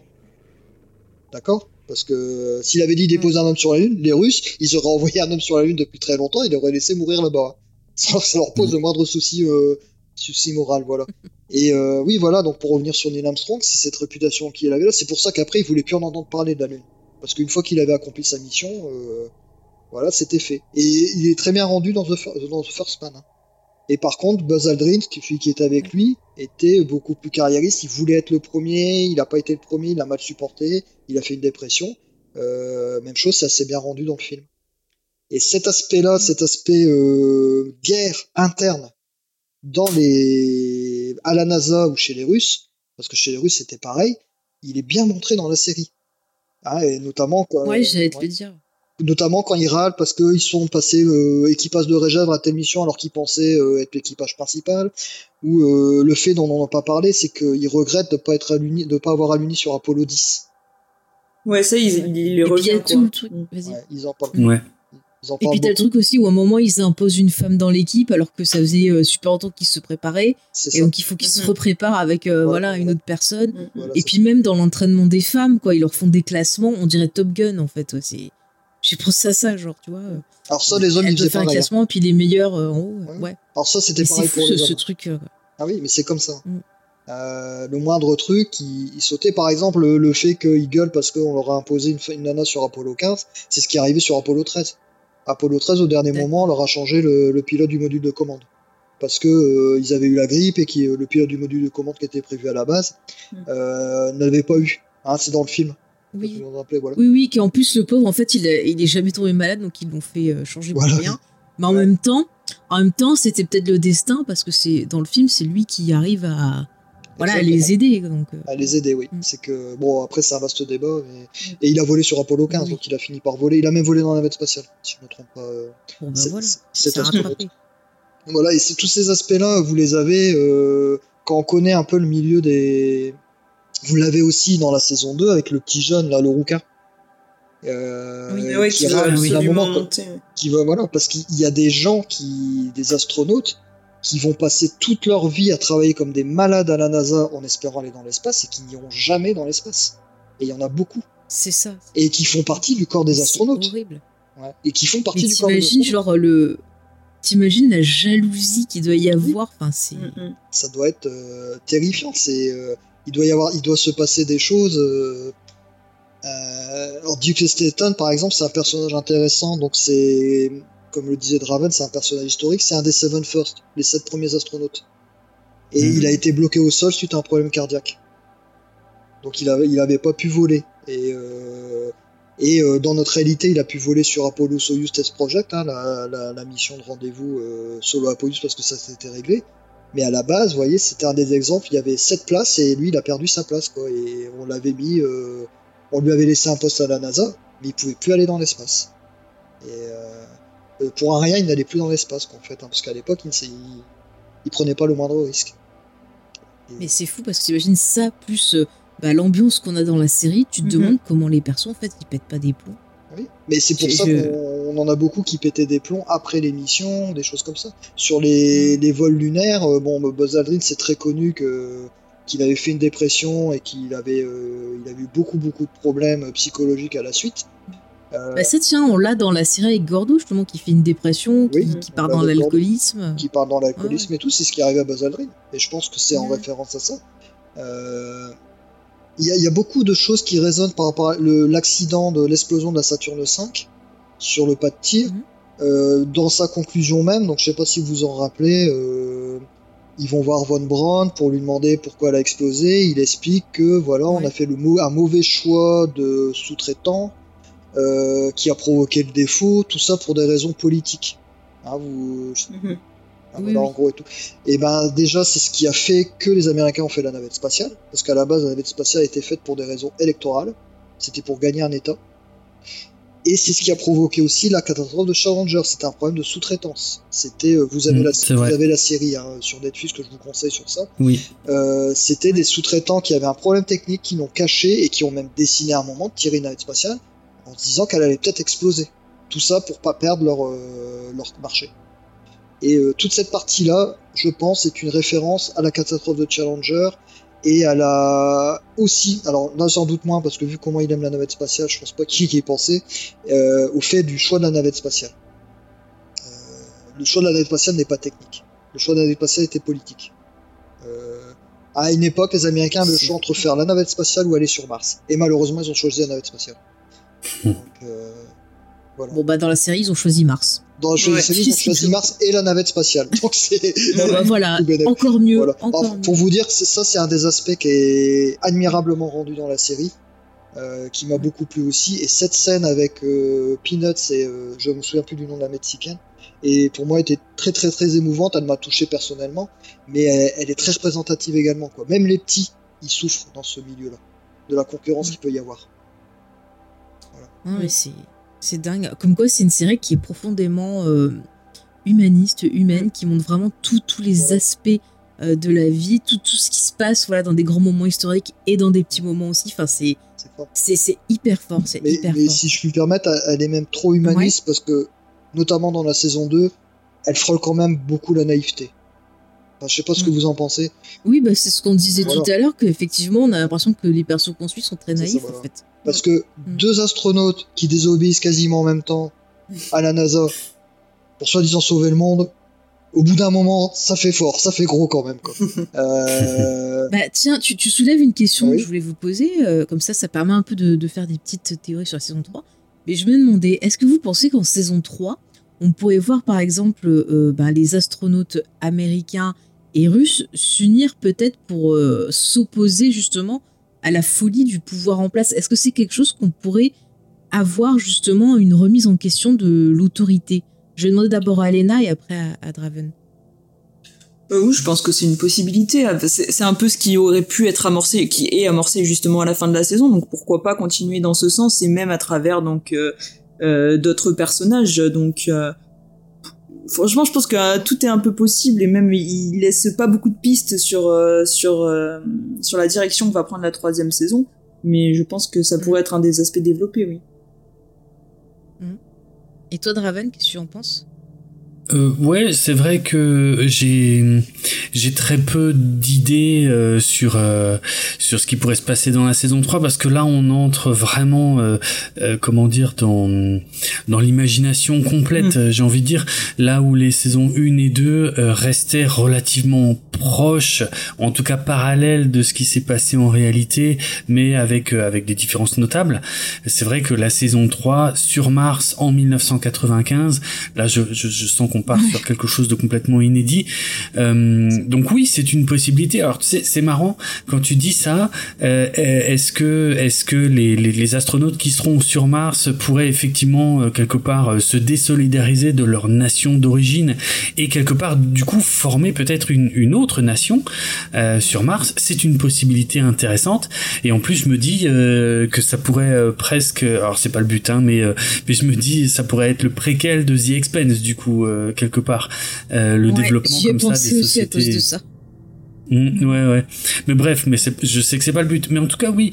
euh, c'est une piste intéressante parce que euh, il est clair que, enfin, je pense, hein, c'est un petit peu le moteur de la série, euh, le, le, le, le- de continuer la guerre froide, de continuer ce- ce- cet affrontement entre euh, le bloc euh, américain et le bloc soviétique, et donc là de continuer ça dans les années 90 je sais pas, il faut voir effectivement. Euh, ils vont le continuer, ça j'en suis à peu près certain. Mais effectivement, si ça peut avoir ce genre de conséquences, ça me paraîtrait presque crédible. Effectivement, ce serait une autre porte de sortie que celle qui a eu lieu dans, dans notre monde réel. Ouais. Moi, je préférais ça que genre euh, ils découvrent des extraterrestres et ils s'allient. tu vois, Ouais, je pense pas que ce soit la vocation de, Ça serait un peu. euh, ouais, de la ouais. série. Après, on Par peut contre, se il y a un demander. truc, tu vois, que je verrais bien. C'est un truc un peu à la Watchmen, genre il se passerait un truc tellement horrible que justement Mmh. ça Ah oui. déclencherait une espèce de, de rébellion, une coalition, une espèce de paix parce qu'ils seraient dégoûtés de voir ce qui se passe. Enfin, tu sais, je, je, Ouais. je, je- je verrais bien un truc comme ça. Euh, Mmh. Léna, je t'ai coupé, je crois. Non, non, je disais juste que, comme euh, tu disais tout à l'heure, que la série avait été apparemment renouvelée pour une saison 4 avant même que la 3 soit diffusée, on peut se poser la question ouais, c'est ce de jusqu'où euh, jusqu'où ils comptent aller aussi euh, là-dedans, parce qu'on est déjà, Mm. euh, on est déjà. Alors, j'ai euh, des déclarations de Ronald Dimour, après je laisse la parole à, à Christophe, euh, qui disait que apparemment dans la saison 3, on va avoir euh, une avancée dans le temps et euh, plus ça avance, plus ça va s'éloigner de la réalité. Et là, il veut laisser plus de liberté donc euh, aux personnes qui vont euh, s'occuper de la série. Parce que lui apparemment il laisse le, poste de, de, showrunner, même s'il va quand même garder un regard sur ce qui se passe, mais il veut vraiment laisser plus de liberté pour voir un peu euh, ce que eux pourraient apporter de nouveau à cette thématique. Alors c'est vrai, mais il y a aussi oui, oui, ça peut être super intéressant, mais il y a une réalité aussi euh, derrière ça, parce que là, il présente bien le truc, mais d'un autre côté, euh, il, va tout doucement se retirer euh, de For All Mankind et probablement de Outlander également, parce qu'en vérité, il a signé un espèce de contrat d'exclusivité avec Disney pour développer des choses pour Disney+. Donc c'est pour ça qu'il prend du recul sur les séries sur lesquelles il, il était impliqué jusqu'ici. Mais Outlander, je crois que ça fait depuis la saison dernière qu'il a commencé à prendre du recul et là, je crois qu'il va totalement arrêter de bosser dessus pour se concentrer mmh. sur ce, projet-là, oui. Mmh, mmh. Euh, Christophe, tu veux réagir sur euh, ce qu'on disait par rapport euh, aux attentes sur la saison 3 alors déjà, si je puis le permettre, je pense qu'il a déjà pris beaucoup de liberté à partir de la saison 2. enfin, eh ben, il va en prendre plus. donc il va en prendre plus. Et... Donc moi, s'il y a des extraterrestres à tentacules qui débarquent, ça me choquerait pas. bon, je rigole, mais bon. Non, je pense non, pas. mais quand on met des boosters à poudre sur la navette bourrane, je crois qu'on est capable de tout. J'arrête de m'énerver. Tu te calmes, tu te calmes, t'oublies ça. Ouais, non, mais parce que c'est pas possible. Ça fait exploser la tête des astronautes, je vous dis. bon je vais y arriver, je vais y arriver. C'est une espèce de traumatisme que j'ai, voilà. voilà. Tu me fais penser à certains fans de Star Trek qui s'énervent pour des tout petits détails techniques que moi j'avais même pas vu. Non mais attends, attends, attends, attends. Oh là, et stop, c'est pas un tout petit détail technique là, quand même. Pas déconner non plus. Non mais ça n'a rien d'un tout petit détail technique. Tu me fais comment les carnaux sur 4 boosters et SRB euh, de navette J'en sais rien, moi. Voilà, ah bah voilà. Et eh bah voilà, exactement. Moi je mets de l'essence et puis je fais démarrer, j'en sais rien. Déjà j'essaie de passer mon permis, c'est dur, alors. Euh, je suis pas là encore. Voilà. Non mais Merde. Enfin bref. Euh, moi, ce que je vois pour la suite, je pense, c'est qu'il va y avoir une euh, coopération qui va plus ou moins bien se passer entre les soviétiques et les, et les américains pour aller sur Mars. Alors, euh, typiquement, je pense que c'est, ça va être le projet ISS, la Station spatiale internationale, de cette time, timeline for all mankind. Dans notre mmh. timeline, on a l'ISS. quand on y réfléchit bien, oui, c'est une collaboration internationale qui a surtout arrangé les Américains et l'industrie américaine. Et oui, c'est une collaboration entre les Russes et les Américains, mais ça se passe moyen quand même, hein, qu'on soit clair. Euh, surtout là, maintenant, avec ce qui se passe à l'heure actuelle, euh, on entend beaucoup de choses euh, par rapport à ISS. Hein, parce qu'en ce moment, sur ISS, il y a trois Russes, deux Américains, un Allemand. je vous dis pas l'ambiance. Vous doit y voir là-haut. Ouais, voilà. Euh, on sait que euh, ils veulent démanteler l'ISS dans le futur, que les Russes voudraient récupérer leur euh, leur module à eux pour faire une autre station avec les Chinois, voilà. Donc c'est une coopération ISS, mais bon, ça se passe plus ou moins bien. Et là, moi, je pense qu'ils vont partir sur quelque chose d'équivalent, c'est qu'il va y avoir une coopération russo-américaine pour aller vers Mars, mais avec tout l'aspect espionnage qu'on pressent dans la dernière scène de la saison 2. Hein, on hmm. voit donc c'est pas Molly, excusez-moi, j'ai déjà oublié le nom. Margot. Margot, qui serait un agent double, volontaire ou pas, j'en sais rien. Et euh, là, je pense que ça va être passionnant parce qu'on va rentrer sur des trucs au niveau espionnage euh, peut-être être très bien avec des agents doubles, des agents infiltrés, euh, peut-être des silons qui s'ignorent, des choses comme ça. Peut-être des agents triples. Des agents triples, des choses comme ça, avec des sabotages de missions pour que je sais pas, j'imagine très bien. Il y a toujours une question qu'on se pose quand on pense aux missions martiennes, c'est euh, comment ils vont gérer le fait qu'il va y avoir un premier et un deuxième sur Mars, ou une première et une première personne et une deuxième personne sur Mars. Parce que ça, c'est une question qui est très très importante sur le vol vers Mars. Parce que le premier, enfin la première personne qui marchera sur Mars va rentrer dans l'histoire. Et la deuxième personne bah va être oubliée. D'accord? C'est ce qui est arrivé quasiment. Enfin, tout le monde connaît Neil Armstrong. Vous avez déjà beaucoup moins de personnes qui connaissent Buzz Aldrin. Hmm. Voilà. Et les gens, ils ont même pu faire des légendes urbaines autour de ce qu'aurait dit Neil Armstrong euh, en arrivant sur la Lune aussi. Je sais pas si vous connaissez l'histoire. En euh, parce qu'en fait, il y a une histoire. Ouais, parce qu'en fait, en arrivant sur la Lune, bon, il a dit la phrase que tout le monde connaît, mais il aurait dit euh, Bonne chance, monsieur ah, Gorski. C'est quand il est parti. Ah, et en fait, voilà, et en fait, c'est toute une histoire où, euh, euh, en fait, on lui aurait demandé ce qu'il aurait voulu dire et qu'il aurait dit que, soi-disant, euh, il avait un voisin qui aurait dit à sa femme ah tu veux que je te non, je enfin il voulait qu'elle lui fasse un truc sexuel Ouais. Ouais voilà sa femme fait faire et elle lui avait dit ah bah je te ferai ça quand le fils du voisin euh, marchera sur la lune et euh, c'était une histoire qui a été racontée pendant plein d'années et en fait c'est pas vrai du tout il a jamais dit ça J'ai jamais dit ça en fait. Ouais, c'est une légende c'est une urbaine. légende et urbaine. pendant voilà et pendant ce, pendant ce temps-là le pauvre gars qui a marché après lui bah personne parle de lui Voilà. Et donc Mm. dans le vol martien, euh, le- enfin sur les vols lunaires, donc ils allaient faire euh, leur petit truc. hein, les- Ils ont marché Mhm. une heure sur la Lune, hein, sur la mission Apollo 11. hein, ils sont pas restés très très longtemps. Euh, je crois que la durée totale du séjour, ça devait être 11 heures de mémoire. Bref. Et après ils rentraient, ils rentraient. Il y avait euh, trois jours pour rentrer, d'accord? Sur Mars, euh, allez, on va dire qu'il y a six mois aller, six mois retour, et un an de mission là-bas.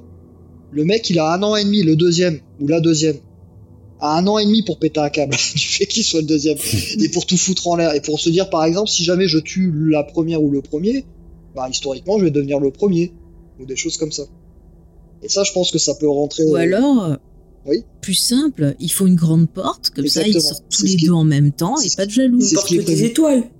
Oui. non non ce qui est, ce qui est prévu Bah en ouais. effet ce qui est prévu en effet c'est ça c'est qu'il y ait tout l'équipage en même temps qui descende avec une passerelle et qu'ils fassent un pas tous en même temps et il y en a bien un dans l'eau qui va avancer en premier pour être le premier voilà Ou Donc- qui va dire un truc avant tout le monde Mais moi, j'imagine très bien des trucs où euh, il y a une mission euh, russe-américaine qui part là-bas et que il y ait des meurtres pendant le truc caché en accident pour que les premiers soient les Russes ou des trucs comme ça. Euh, ça serait peut-être plus subtil. Ou alors, il y a une concurrence entre les, euh, il y a une association russo-américaine qui fasse un- une course avec les Chinois. Où ils auraient imaginé que les Chinois Ah se ouais. seraient mis, euh, se seraient mis dans la course à l'espace ou un truc comme ça. Mm. Il peut y avoir plein c'est vrai que ça serait pas mal d'avoir une troisième force qui, qui fasse son ça. apparition Mm. bah, et c'est que ça les oblige aussi ouais Parce que c'est ce qui arrive dans notre timeline à l'heure actuelle. Pourquoi on reparle de la conquête spatiale? Pourquoi on reparle du, du- du retour à la Lune depuis quelques années? Mhm. C'est parce que les Chinois sont rentrés dans la danse. Ouais. Et euh, les Américains, ils sont très embêtés euh, qu'il y ait une autre nation qui aille marcher sur la Lune qu'eux. Et donc, du coup, ils veulent Bon, après il paraît qu'ils ont pas marché sur la lune alors d'après ce qu'on dit il paraît que c'est Kubrick qui a tout filmé donc. Euh, Ouais. c'est exactement ça. T'imagines, on va faire une troisième série qui serait une uchronie. Et si en fait, Kubrick, il avait tout filmé? Donc moi, je pense qu'ils vont, ils vont s'orienter là-dessus.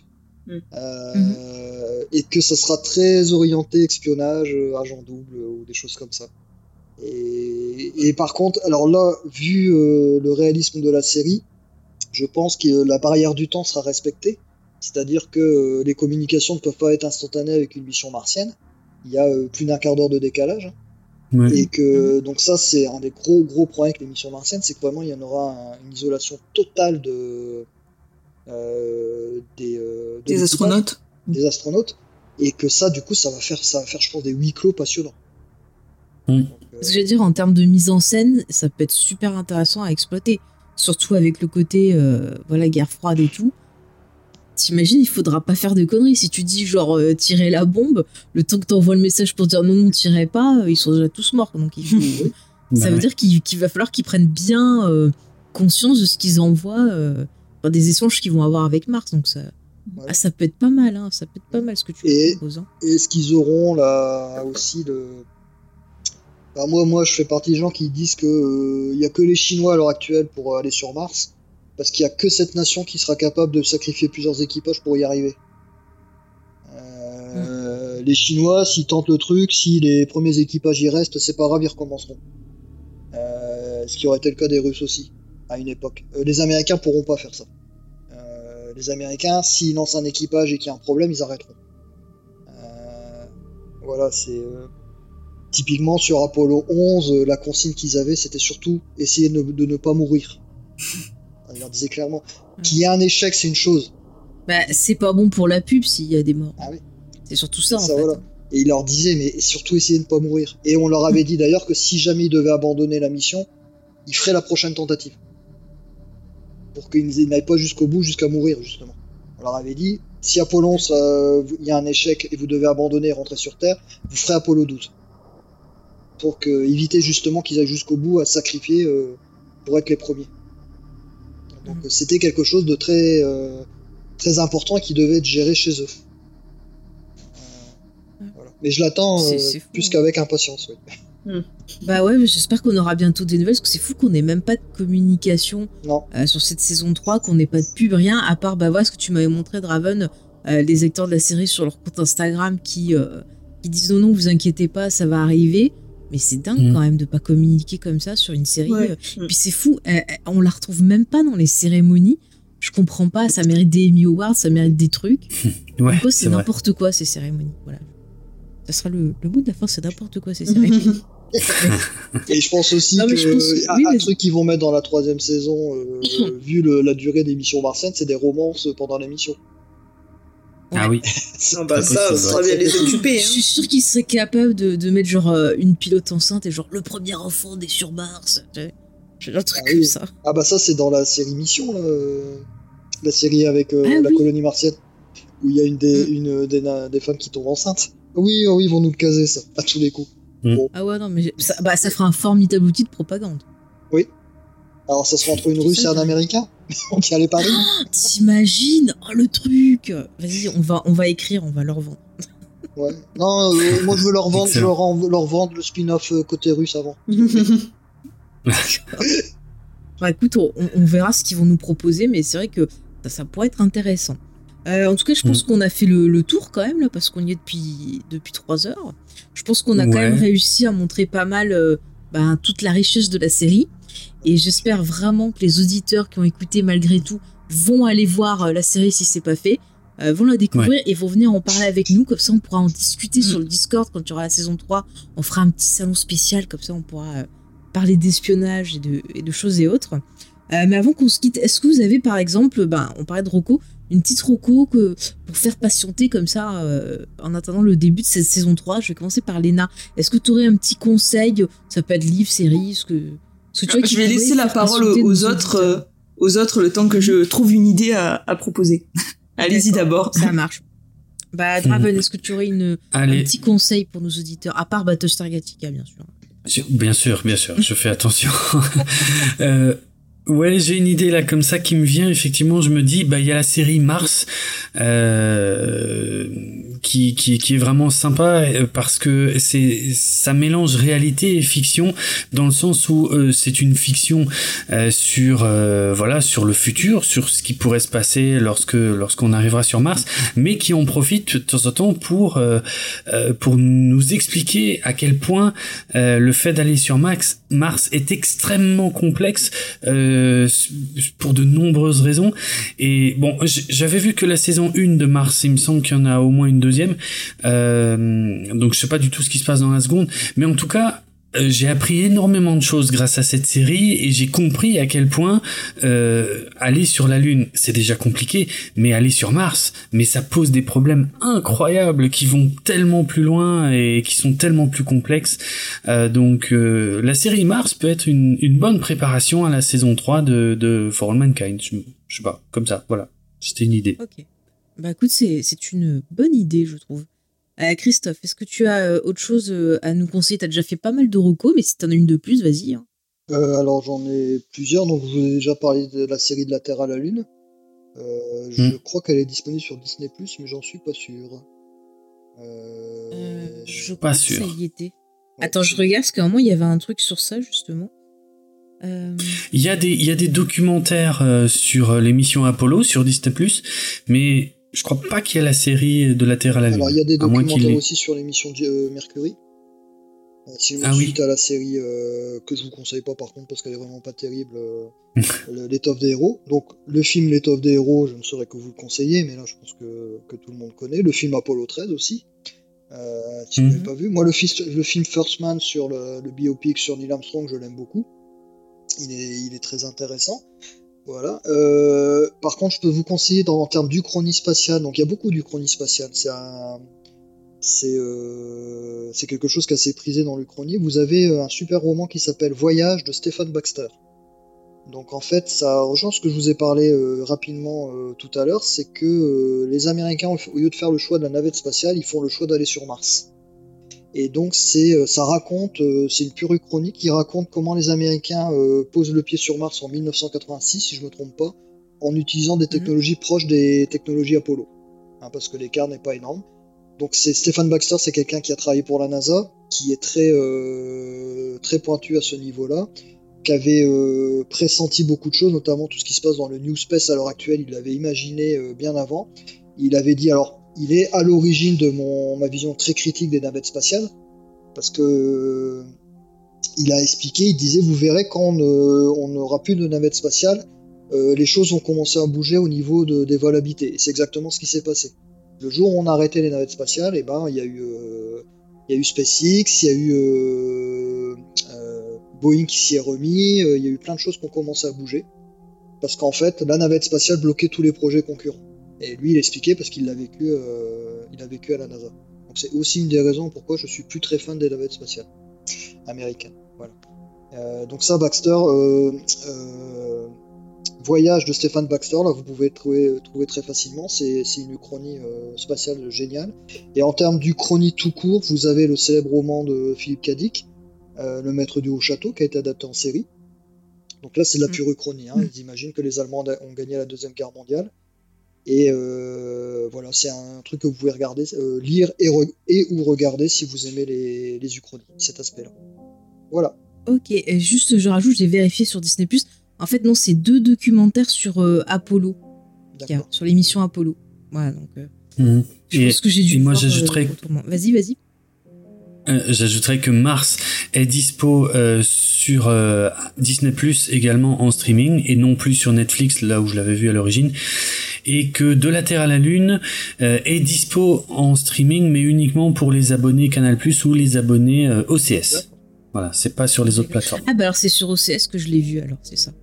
Mm. Merci. Je et vous avez aussi la série de la série sur la catastrophe de Challenger qui doit être encore sur Netflix si je me trompe pas. Oui, ça oui. Euh, oui qui est très très intéressante. C'est une euh, Excellent. docu-fiction, ouais. hein, c'est ça ou euh, je sais plus comment. Ouais, c'est un docu-fiction. Oh non, c'est un docu pur. Il n'y a pas de, il y a pas de. T'es sûr? Parce qu'il me semble il n'y a pas des moments rejoués. Il y a des moments rejoués si je me souviens bien. Ah ouais? Ouais. Moi, il me semble aussi. Peut-être. Donc qui est, qui est très intéressante, assez glaçante quelque part. C'est vrai ah, oui, qu'on oui. se rend compte de. Voilà. Et euh, pareil, vous allez vous poser des questions sur la, la, réussite des navettes spatiales dans la saison 2 de For All Mankind euh, quand vous allez voir ce, ce docu-fiction. Voilà. Ouais. Et ben on, on, pestera avec toi comme ça après. Non, c'est sur l'autre navette que là j'ai. Ah, c'est sur l'autre navette, d'accord. Bon, moi je suis Boran, euh... C'est des vaisseaux. Mais non, c'est. D'accord. Oui, moi je suis pas retenu dans des vaisseaux. Pour moi, c'est vaisseau 1, vaisseau 2. Euh, qui avait Déjà pas des que j'ai du mal avec astronaute, cosmonaute. C'était pas des boosters à poudre sur la lettre Bourane, c'est tout. D'accord, moi je vais retenir, je vais retenir. Euh, Léna, t'as trouvé ta coup? Euh, du coup, bah, vu que vous avez euh, recommandé pas mal de séries un peu spatiales, je vais juste dire euh, que ce serait de, aux auditeurs de laisser le, de laisser sa chance aux séries qui sont sur Apple TV+ parce que il y a vraiment des séries Ouais. dont on ne fait pas la promo mais qui sont quand même de qualité. Donc on a parlé de For All Mankind, je pense à Ted Lasso, je pense à Severance, Ouais. je pense à, aussi à Fondation, même si elle est pas parfaite, qui mérite peut-être sa chance. Et toi, tu parlais aussi Faye de The Morning Show. Donc il y a beaucoup de séries dont on ne parle pas, dont, dont Apple TV+ ne fait pas forcément la communication, mais qui sont vraiment très bien écrites et qui méritent, je pense, un coup d'œil. Mais tu vois, regarde, je, par exemple, je prends Prime qui avait fait une grosse promo sur la roue du temps. Au final, ça valait pas grand chose. ouais. Alors que peut-être Fondation est plus intéressant. euh, Que la roue du temps, c'est sûr. Après, euh, voilà. Moi, j'ai j'ai peur sur ce qu'ils vont faire sur le Seigneur des Anneaux. Parce que je suis déjà. Alors voilà, comme Christophe, euh, avec ces histoires-là de, de vaisseaux, moi, j'ai déjà pesté sur des petits détails de la- d'espèces de trailer. Mais bon, j'attends de voir quand même. Chacun son pestage. Euh, moi, je vais juste en profiter euh, pour euh, reconseiller euh, The Expense parce que je suis en train de découvrir la série. Là, je suis presque presque au bout. Je suis dans les dernières saisons, mais j'ai j'ai beaucoup aimé justement l'aspect politique, euh, l'aspect aussi ben, société avec les différences de classe, avec les différences justement entre ben, les gens qui vivent sur Mars, les gens qui sont sur Terre et ainsi de suite. Et je trouve que c'était hyper passionnant. Après, par contre, euh, il y a des ventres un peu mous dans les saisons, je trouve. Il y a des moments, Oh oui. vois, dans la saison 2, j'ai eu du mal à la finir.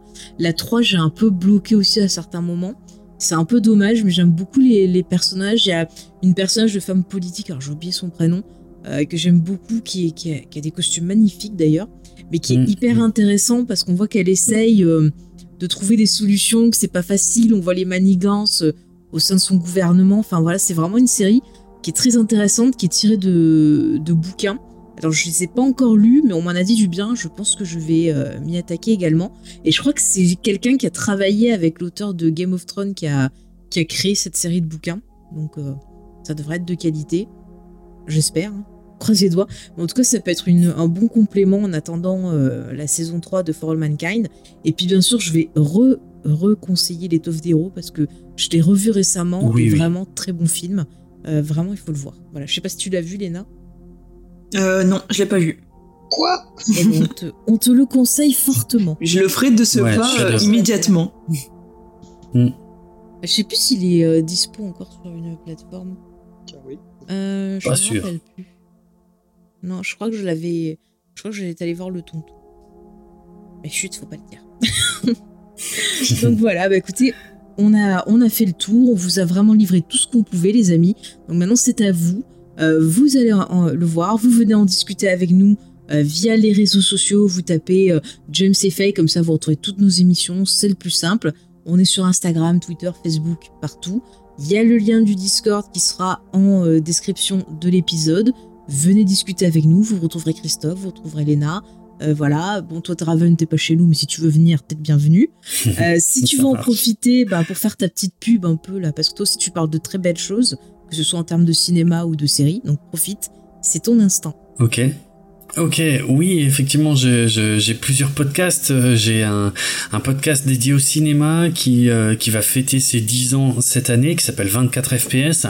Euh, donc, euh, on traite normalement de l'actualité des sorties cinéma, soit en faisant un focus sur un seul film à l'affiche, soit en faisant, en regroupant plusieurs films au sein d'une même émission.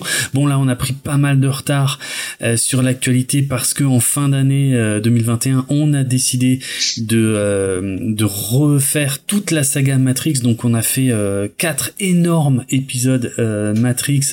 On y a passé des heures et des heures et encore il y a y en a je crois je crois que c'est 5 heures par épisode minimum.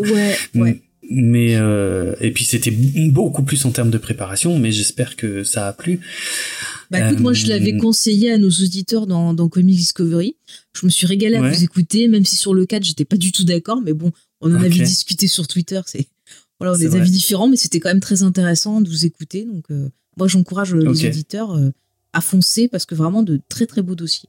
Moi, je suis d'accord avec Faye, entièrement d'accord avec Faye. L'épisode passionnant. Merci. Merci. Après, c'est vrai qu'on voilà, on on euh, n'est pas obligé d'être d'accord avec nos interprétations des films, mais par contre, effectivement, il y a aussi tous les aspects techniques, euh, tous les aspects très factuels où là, euh, on a on a fait beaucoup de recherches et et on a été assez loin dans les détails. donc c'est ça qui est cool. Et puis donc ça, c'est un podcast, c'est 24 FPS. J'anime aussi Galactifrac que je co-anime en compagnie de Karine. 24 FPS, c'est en compagnie de Julien. Galactifrac, c'est en compagnie de Karine. Là, c'est entièrement dédié uniquement à Battlestar Galactica. Et pourtant, euh, il faudrait pas croire que c'est un podcast qui est très fermé sur lui-même. Au contraire, euh, je, fais des ouvertures vers plein d'autres sujets. Euh, en fait, Battlestar Galactica n'est qu'un point de départ finalement pour parler. Euh, alors j'ai déjà eu l'occasion de parler de, de mythologie, de l'histoire de la télévision américaine, de, de, politique aussi, de choses comme ça. En vérité, euh, on, on, on, va très très loin, on va dire, euh, dans, dans, tous les thèmes qui sont présents dans Battlestar Galactica ou que l'histoire des coulisses de Battlestar Galactica nous permet d'évoquer. Donc euh, voilà, il faut il faudrait pas se dire que ah ben j'ai jamais regardé Battlestar Galactica, ça m'intéresse pas. Au contraire, bon, c'est évidemment une invitation à regarder des Battlestar Galactica, mais ça traite aussi de, de, sujets assez vastes et nombreux. Et tant que je parle de podcast, j'en profite pour dire à propos de For All Mankind que pour la saison 2, euh, Apple avait aussi euh, diffusé un podcast exclusif à la plateforme Apple Podcast évidemment, euh, mais qui était très intéressant, qui était animé par une des une des actrices de la série et qui faisait alors selon les épisodes, parfois elle discutait avec des scénaristes, parfois elle discutait avec ses collègues acteurs et actrices sur les ressentis sur les tournages, mais il y avait aussi des épisodes où elle discutait avec soit de véritables astronautes, soit des personnes qui ont travaillé sur des missions spatiales pour comparer un petit peu ce qui était visible dans la série avec euh, des réalités de, ce milieu. Donc j'espère que la saison 3 euh, proposera encore du contenu supplémentaire parce que c'était vraiment super intéressant. Et je conclus aussi sur l'étoffe des héros qu'on vient d'aborder. Alors le film n'est visible en streaming que pour les abonnés Canal+, en tout cas en streaming, euh, on va dire entre guillemets gratuit. Par contre, le film est en location sur toutes les plateformes de SVOD, euh, donc pour 3 euros euh, en HD. Franchement, c'est un film incroyable, c'est un film magnifique, c'est un de mes films préférés de tous les temps. donc, il faut surtout pas rater ça si on s'intéresse, ne serait-ce qu'un minimum à la conquête spatiale. C'est un film essentiel. Voilà, j'ai fini. Tu as très très bien dit, euh, bravo. Et vraiment, moi, j'encourage les auditeurs à aller découvrir ton travail parce que moi, j'aime beaucoup ce que tu fais. Et c'est vrai que sur Battlestar Galactica, j'aime bien quand tu proposes des sujets un peu, tu vois, comme par exemple sur les réactions des fans, euh, mmh. sur, ben voilà, comment. comment on arrive tu à l'évolution d'un projet pour arriver au résultat final et tout. Je trouve que ça permet d'avoir du recul et on fait des liens avec des choses ben, qu'on a vu récemment dans d'autres fandoms. Et franchement, moi je conseille aux auditeurs prendre du recul, c'est important. Et à quel point euh, ça sert à rien de gueuler avant de voir une œuvre. Voyez déjà l'œuvre, jugez l'œuvre mm. pour ce qu'elle est, et puis euh, voilà quoi. C'est après vous finirez aigri comme un certain acteur qui a écrit un, un certain texte que tu as lu dans ton dernier podcast qui est horrible. Oui, oui. Ah, c'est ah, c'est dur, c'est dur. J'ai envie de le gifler. Mais c'est intéressant parce que voilà, justement, là, c'était l'occasion de parler de, l'interprète de, de, de, Starbuck dans la série originale, attention, pas dans le remake, et, et, qui est très connu de quasiment tout le monde, je pense, pour avoir joué le rôle de futé dans l'agence touriste. Donc, on a tous l'impression que c'est un mec qui a l'air super sympa, très drôle et tout machin. Et il avait adressé une critique au remake de Battlestar Galactica, mais une critique d'une violence inouïe, euh, incroyablement patriarcale, sexiste, misogyne, tout ce qu'on peut imaginer de pire de ce côté-là. Et voilà, ça, fait partie de l'histoire euh, de la franchise, donc je tenais par exemple aussi à lui consacrer un épisode. Ouais. Mm. Mm. Bah, tu, as, tu, as, très bien fait parce que vraiment ça apporte beaucoup de, de, de réflexion et euh, euh, encore une fois, on peut le rattacher à la série dont on vient de parler. Le côté attention, l'image euh, est parfois différente de la réalité. Donc euh, faites attention. Et c'est vrai qu'on arrive souvent à être déçu par des personnes dont on admire le travail. Et puis bah, on se rend compte mm. que voilà quoi, c'est pas facile. Hein. ouais, non, c'est sûr. Ouais. Écoutez, bah, c'est sur cette note que on va vous, vous quitter, chers amis. Je vous retrouve le mois prochain avec peut-être Léna parce qu'on parlera de de femmes, encore une fois. Je vous donne juste ce petit indice. Après, on jouera ensemble. Et, voilà, donc ce sera un peu plus drôle, hein, vous inquiétez pas. C'est quand même un peu plus drôle que, que ce sujet-là, euh, qui était quand même très tendu. Mais euh, voilà, donc euh, bah, je vous fais des bisous. Et puis je vous dis à très bientôt. Et encore merci, messieurs, d'avoir été là. Et merci, Elena, d'avoir de, été là aussi. Allez, salut Salut Ciao